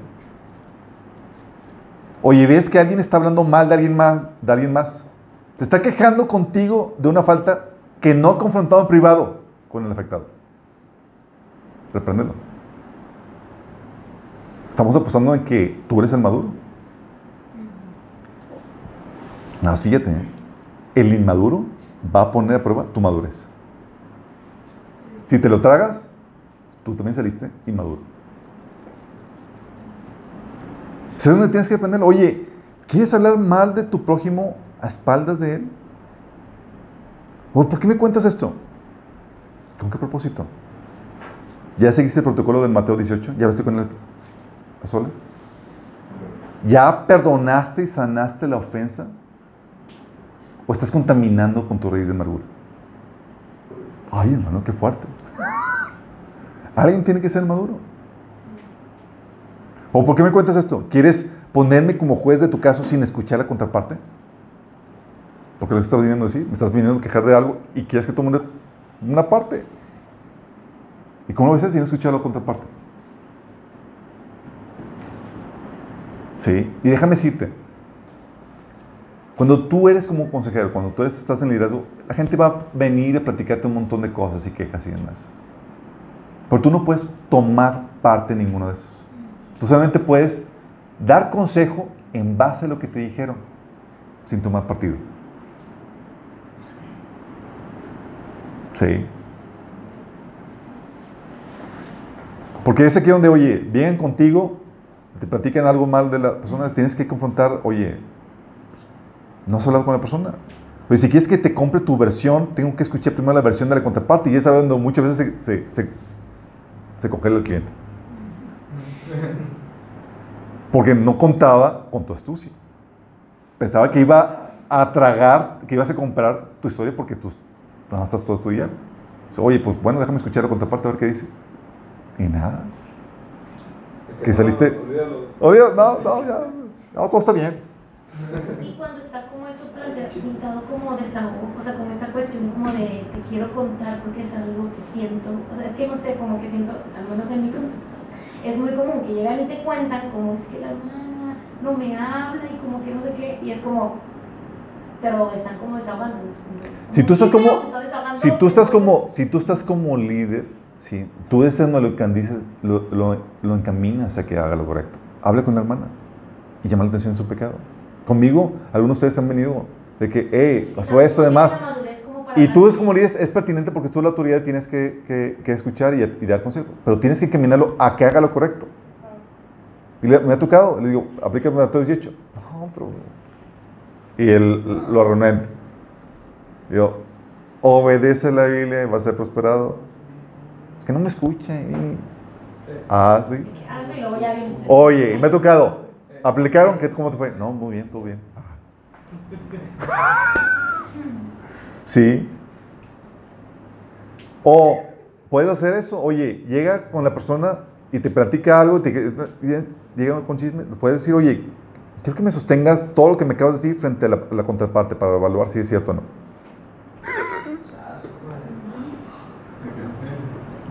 Sí. O sea, que la persona mintió en toda su historia. ¿Mandé? O sea, que mintió. Lo que pasa es que tú. Tú como sabio sabes que siempre hay dos versiones de la historia. Y no puedes comprar uno ni tomar partido ni uno hasta escuchar las partes. Por eso cuando escuchas solamente una versión es nada más escuches sin tomar partido.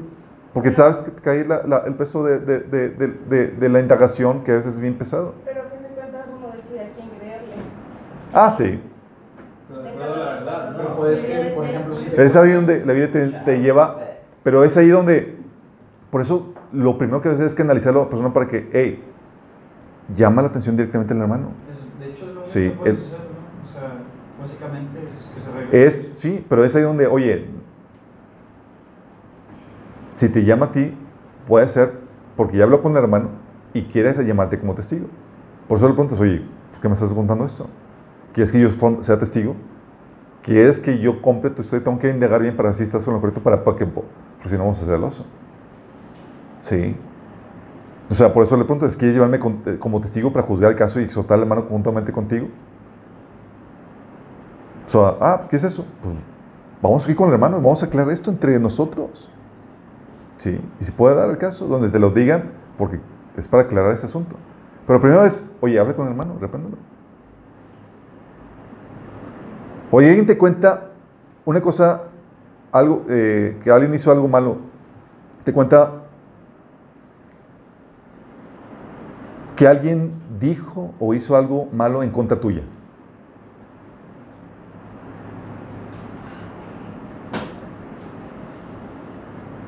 Llego con Ángel, oye Ángel, este chucho, cuidado, está hablando desde a tu espalda. Segunda vez, Tú ¿no? diez, Segunda güey. vez. Oye, ¿cómo- ¿Qué haces? Oye, llega y Ángel, como es el sabio y el maduro, llega con eso. ¿Lo reprendiste? ¿Le llamaste la atención? Y, oye, ¿tú fuiste primero a enterarte de, ese- de esa falla? ¿Por qué te sintió cómodo contándote?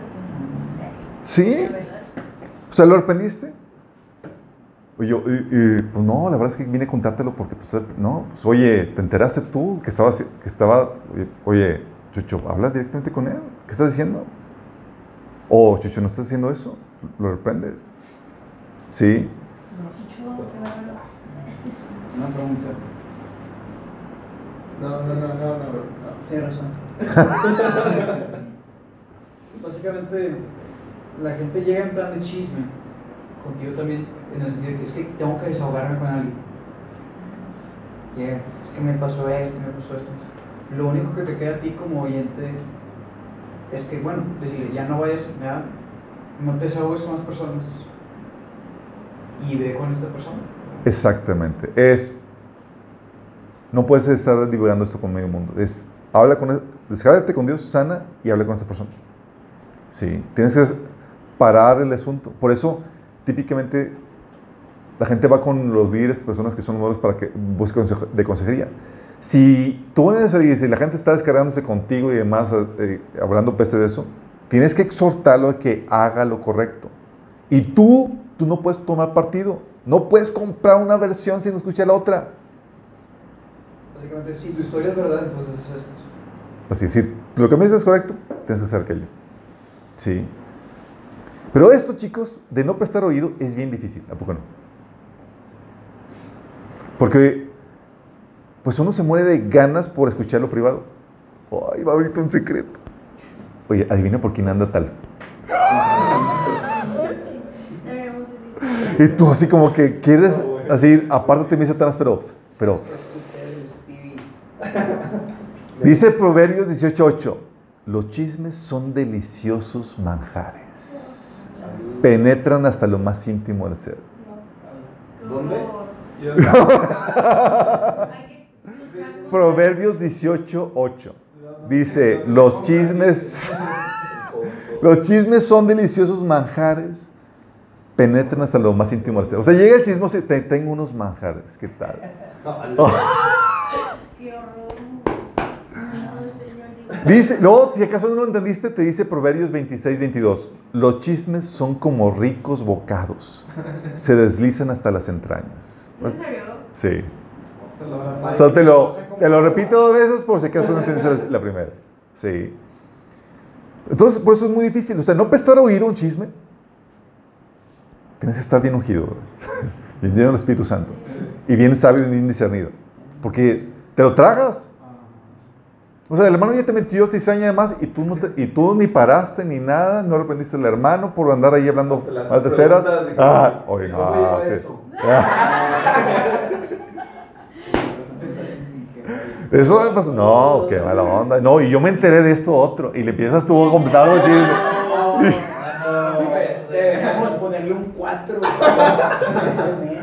Y entre los dos empinando al hermano que él ni en cuenta. Y de verdad no hice nada. Hay que exponerlo en la iglesia. Mira, tienes que dejar de prestar oído al chisme para crear un buen ambiente. La Biblia habla claramente de quiénes son los que prestan oídos al chisme. Dice Proverbios 17:4. Los malhechores están ansiosos por escuchar el chisme. Los mentirosos prestan suma atención a la calumnia. O sea, el que tú prestes atención al chisme, saca a relucir qué tipo de persona eres. ¿Dónde qué? Saque, saque a relucir qué tipo de persona eres. Por eso, el chismoso pone a prueba la madurez de la gente, chicos. Y aquí te está diciendo, ¿sabes qué? Son los malhechores y los mentirosos los que, los que están ávidos por escuchar el chisme. La otra, entonces no prestar oído, la otra, no prestar boca. Para que el chisme prospere, tienes que prestar tu boca para difundirlo. ¿Qué tienes que hacer? No violes la confianza de- del que se abrió contigo, chicos. No la violes. Te puedes estar quemando por dentro de que... Y a veces somos bien, Bien hijos. bien chicos, hasta todo el chat ahí. no, y le pasas todo. Se lo envías a la persona a la. Para que lo entienda bien. ¿Para qué? Sí. O sea, no violes la confianza del que se abre contigo. No, tampoco no hables mal de tu hermano, sino, sino ve y repréndelo directamente y en privado. Y no disperses información negativa de terceros, de terceros no corroborada.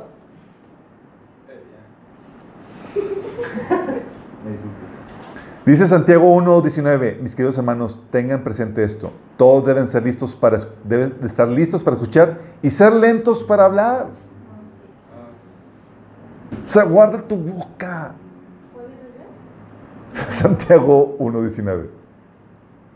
Hoy escuchamos algo y esta información no corroborada y es una versión de la historia y no le aprendiste al hermano y estás divulgando, divulgándolo.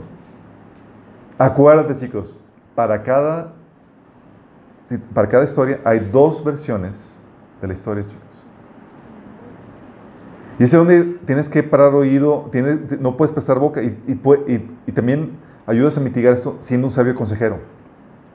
Porque hay gente que, está pastoreando, que estás pastoreando o discipulando que se va a acercar a ti a pedir consejo y te va a contar información que podría ser catalogada como chisme, pero, pero no lo es, porque es información pertinente para el consejo que te están pidiendo. Solo ten en cuenta esto siempre. La versión que escuches es solo un lado de la moneda. Toda versión que escuches es que un lado de la moneda o una versión de la historia. Proverbios 18, 17. Primero presentar su caso parece inocente hasta que llega la parte y lo refuta. Chicos, y a veces somos demasiado ingenuos de nosotros mismos. Porque pensamos, "Ay, no van a inventar ese chisme. No van a decir esas cosas. O sea, es mi hermano, ¿cómo va a inventarme esto? Hay una naturaleza pecaminosa y debes estar consciente de eso. No puedes confiar ni siquiera aún de ti mismo. Dice Biblia que engañoso es su corazón. Y dices, ay, no creo que sea tan malévolo como para inventar esto. Y se lo compras. Te, te dieron una tole con el dedo. Lleno, o sea, yo la verdad de que exhibiéndome es algo que me pasó inicio. No sé, como que, no sé, mi mente me la tripió, como que asumiendo de que son cristianos. Como que de la nada se me olvidó el hecho de que. Se me olvidó de la nada el hecho que sigue estando como que la cara pecaminosa. Entonces al inicio sí me como que muchas excepciones que realmente es la realidad. Así es. Tú tienes que estar consciente de que hay naturaleza pecaminosa y tú tienes, no puedes, mira, el maduro es muy ingenuo. Ingenuo. ¿El maduro? El inmaduro es ingenuo. Se compra, o sea, no tiene experiencia para distinguir entre, eh, o sea, fácilmente se lo engaña. Sí.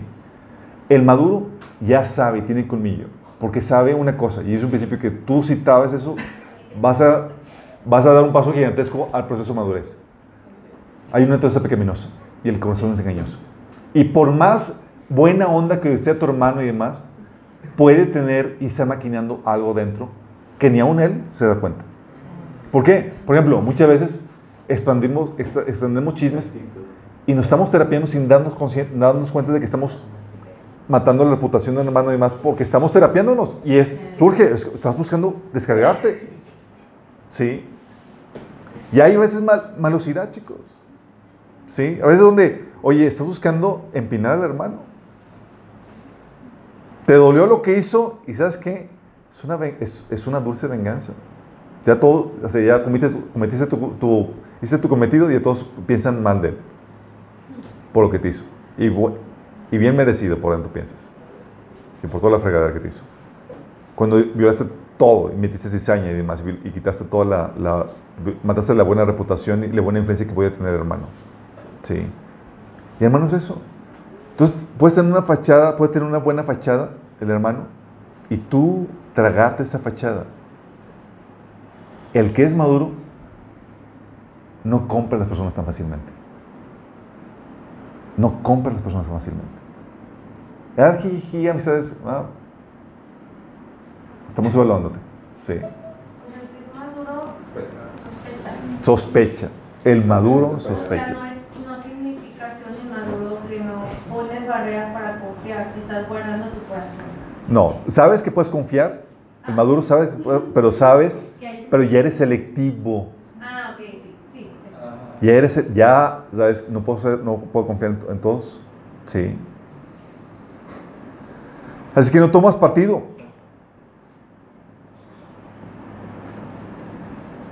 Dice la Biblia, mira, aquí es donde puedes aprender del ciego. ¿Te acuerdas que los fariseos querían que... Sí, del ciego. Aquí los fariseos querían, querían quemar, querían quemar a Jesús. No, no es un dicho. Ahora lo vas. La frase. Aquí aprende el ciego en qué sentido. Este es- era un ciego de nacimiento que Jesús lo sanó y lo mandó a llevar a los fariseos. Y los fariseos querían, le estaban tirando tierra a Jesús. Y fíjate, le dicen, eh, dice en Juan 9 del 24 al 25.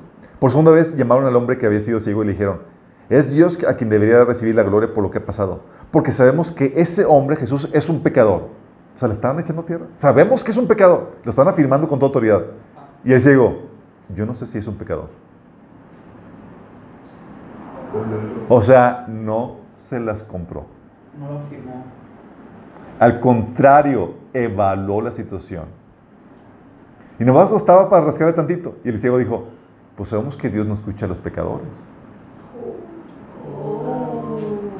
Tómala. Imagínate.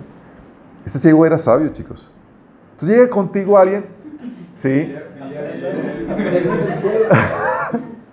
Y el ciego tenía nada. Pero era bien astuto.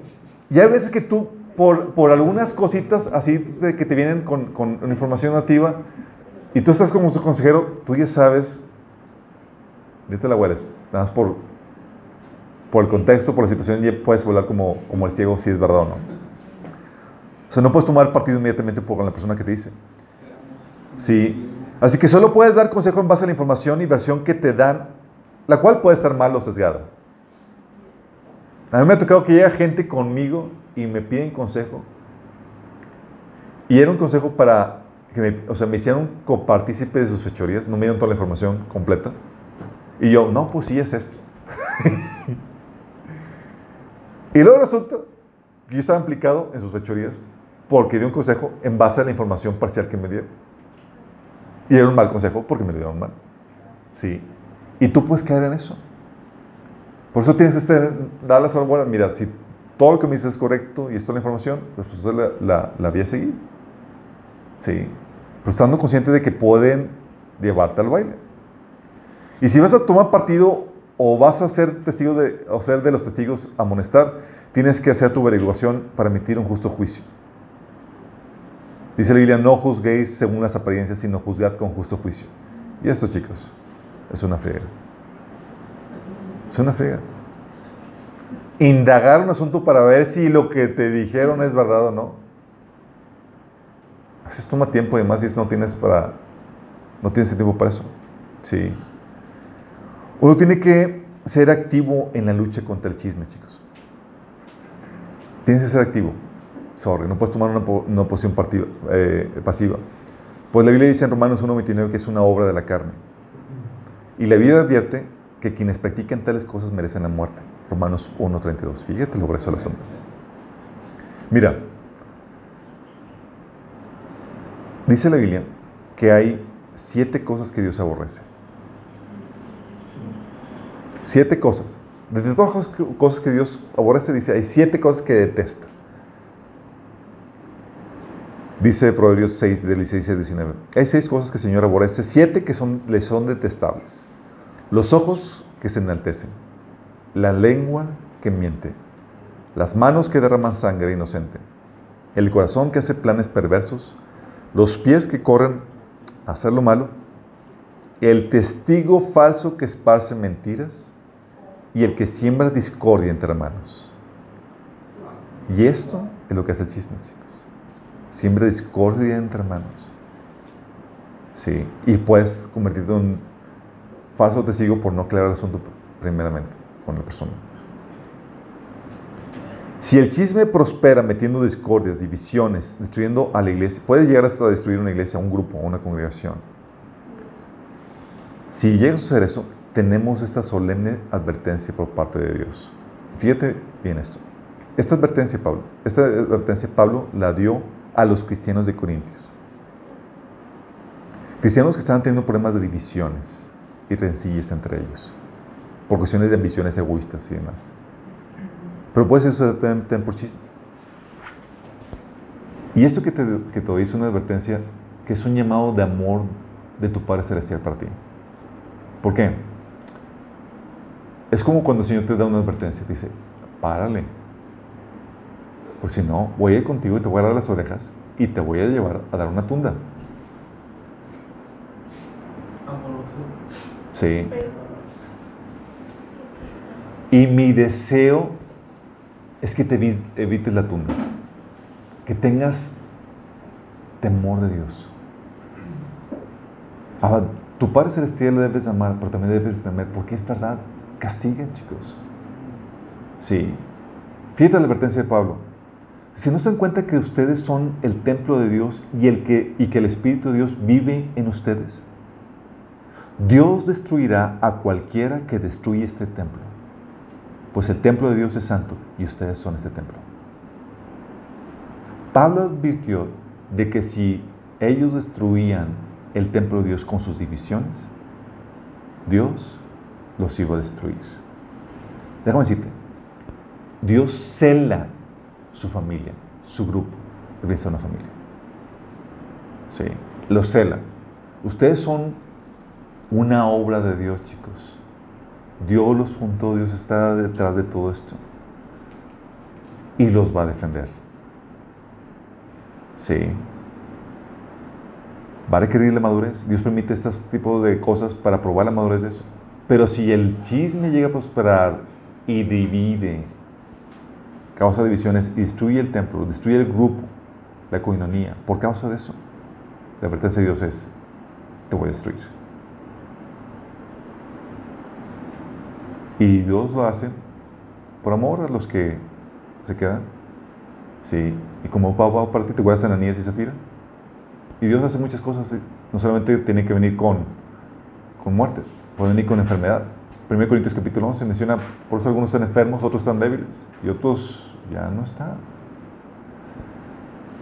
Ten, mira, no tengas temor, ten pavor de Dios. A mí el Señor ha venido, el Espíritu, en episodios donde, donde soy tentado a hacer algo malo. Y el Señor me dice, así llega el Espíritu me dice, haces esto y te quito, y te quito la vida. Y más por la posición de autoridad que, que uno tiene. Sí. Pero es para tener temor de Dios. Es, ten cuidado. Dios no está jugando con eso. Entonces, para el chisme si tú lo estás haciendo. Y si tú estás permitiendo, dando oídos o estás contribuyendo, páralo. No hagas que el ambiente se convierta en lugar de demonios. No hagas que se que cause que la gente se vaya, que se divida, que podamos sentir el amor unos otros. Todos vamos a fallar, chicos. Llegan contigo, para, ya, tú eres el maduro, para el chisme. O sea, la buena dinámica va a depender de ti como maduro. Alguien tiene que ser maduro. Entonces va a poner a prueba esto de la madurez. Y Dios no puede parar por completo el chisme. Se requiere para que se pruebe y para que se forjen los, los maduros. Porque tiene que haber suficientes maduros. Y las que ustedes sean. Sí. Tú ya sabes. ¿Qué van a hacer cuando tienes alguna queja contra un hermano, una, tengas un agravio? Con él directamente. Si ves que un hermano peca contra otro hermano, ¿vas a ir a peinar? ¿Vas a reprenderlo directamente? Sí. ¿Vas a tomar partido si escuchas un lado de la historia? No. Sí. ¿Vas a, si alguien te encuentra una intimidad, ¿vas a violar el secreto? No. Que ustedes sean personas de confiar, chicos. Y van a venir más personas. Esperan un lugar, un grupo, donde pueden abrir sus corazones y pueden sentirse resguardados por ustedes. Que ustedes sean esos, personas maduras. Que oyenten al enemigo y atraen la presencia de Dios. ¿Oramos?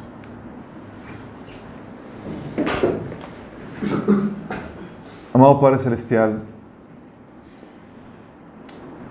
venimos hoy delante de ti, Señor, a pedirte perdón, Señor. Si este mensaje te ha tocado, si ha, el Espíritu te ha, te ha, te ha si te, has dado cuenta que, que has obrado mal, que has dado, dado lugar al chisme, sea que tú lo has comenzado, no lo has parado, sino que has prestado tu boca, tus oídos. Es un momento para que le pides perdón al Señor. No, Padre Celestial, te, te pedimos que nos perdones, Señor. Perdónanos porque hemos caído, Señor, en, esta actitud, en esta práctica que divide grupos, que hace que se vuelvan tóxicos, Señor. Hemos violado la la confianza de nuestros hermanos, Señor. Al expandir o al romper el secreto, difundiendo intimidades, Señor, que no deberíamos difundir. Perdónanos, Padre. Perdónanos porque hemos también, Señor, difundido faltas, metido cizaña entre hermanos, vendiendo nuestra versión de la historia en desventaja de la contraparte metiendo cizaña, Señor. A veces por nuestra raíz de amargura. Perdónanos por eso, Señor. Perdónanos porque a veces no hemos parado el chisme que hemos escuchado, Señor. Si nunca hemos prestado oídos a Él. Perdónanos, Padre. Señor, queremos que tú alejes todo espíritu de chisme de nosotros. Que nos ayudes a resistirlo para que Él huya de nosotros, Señor en que tu presencia haga de este grupo, de este lugar, Señor, de, este, estas relaciones, un lugar agradable para ti, Señor. Que te puedas mover entre nosotros, trayendo sanidad, restauración, trayendo sabio consejo, repeliendo, Señor, toda obra del enemigo. Ayúdanos, Señor. Danos la madurez que, necesitamos para eso, Señor. Te lo pedimos, Padre, en el nombre de Jesús. Sorry, chicos, me tomo más de lo normal.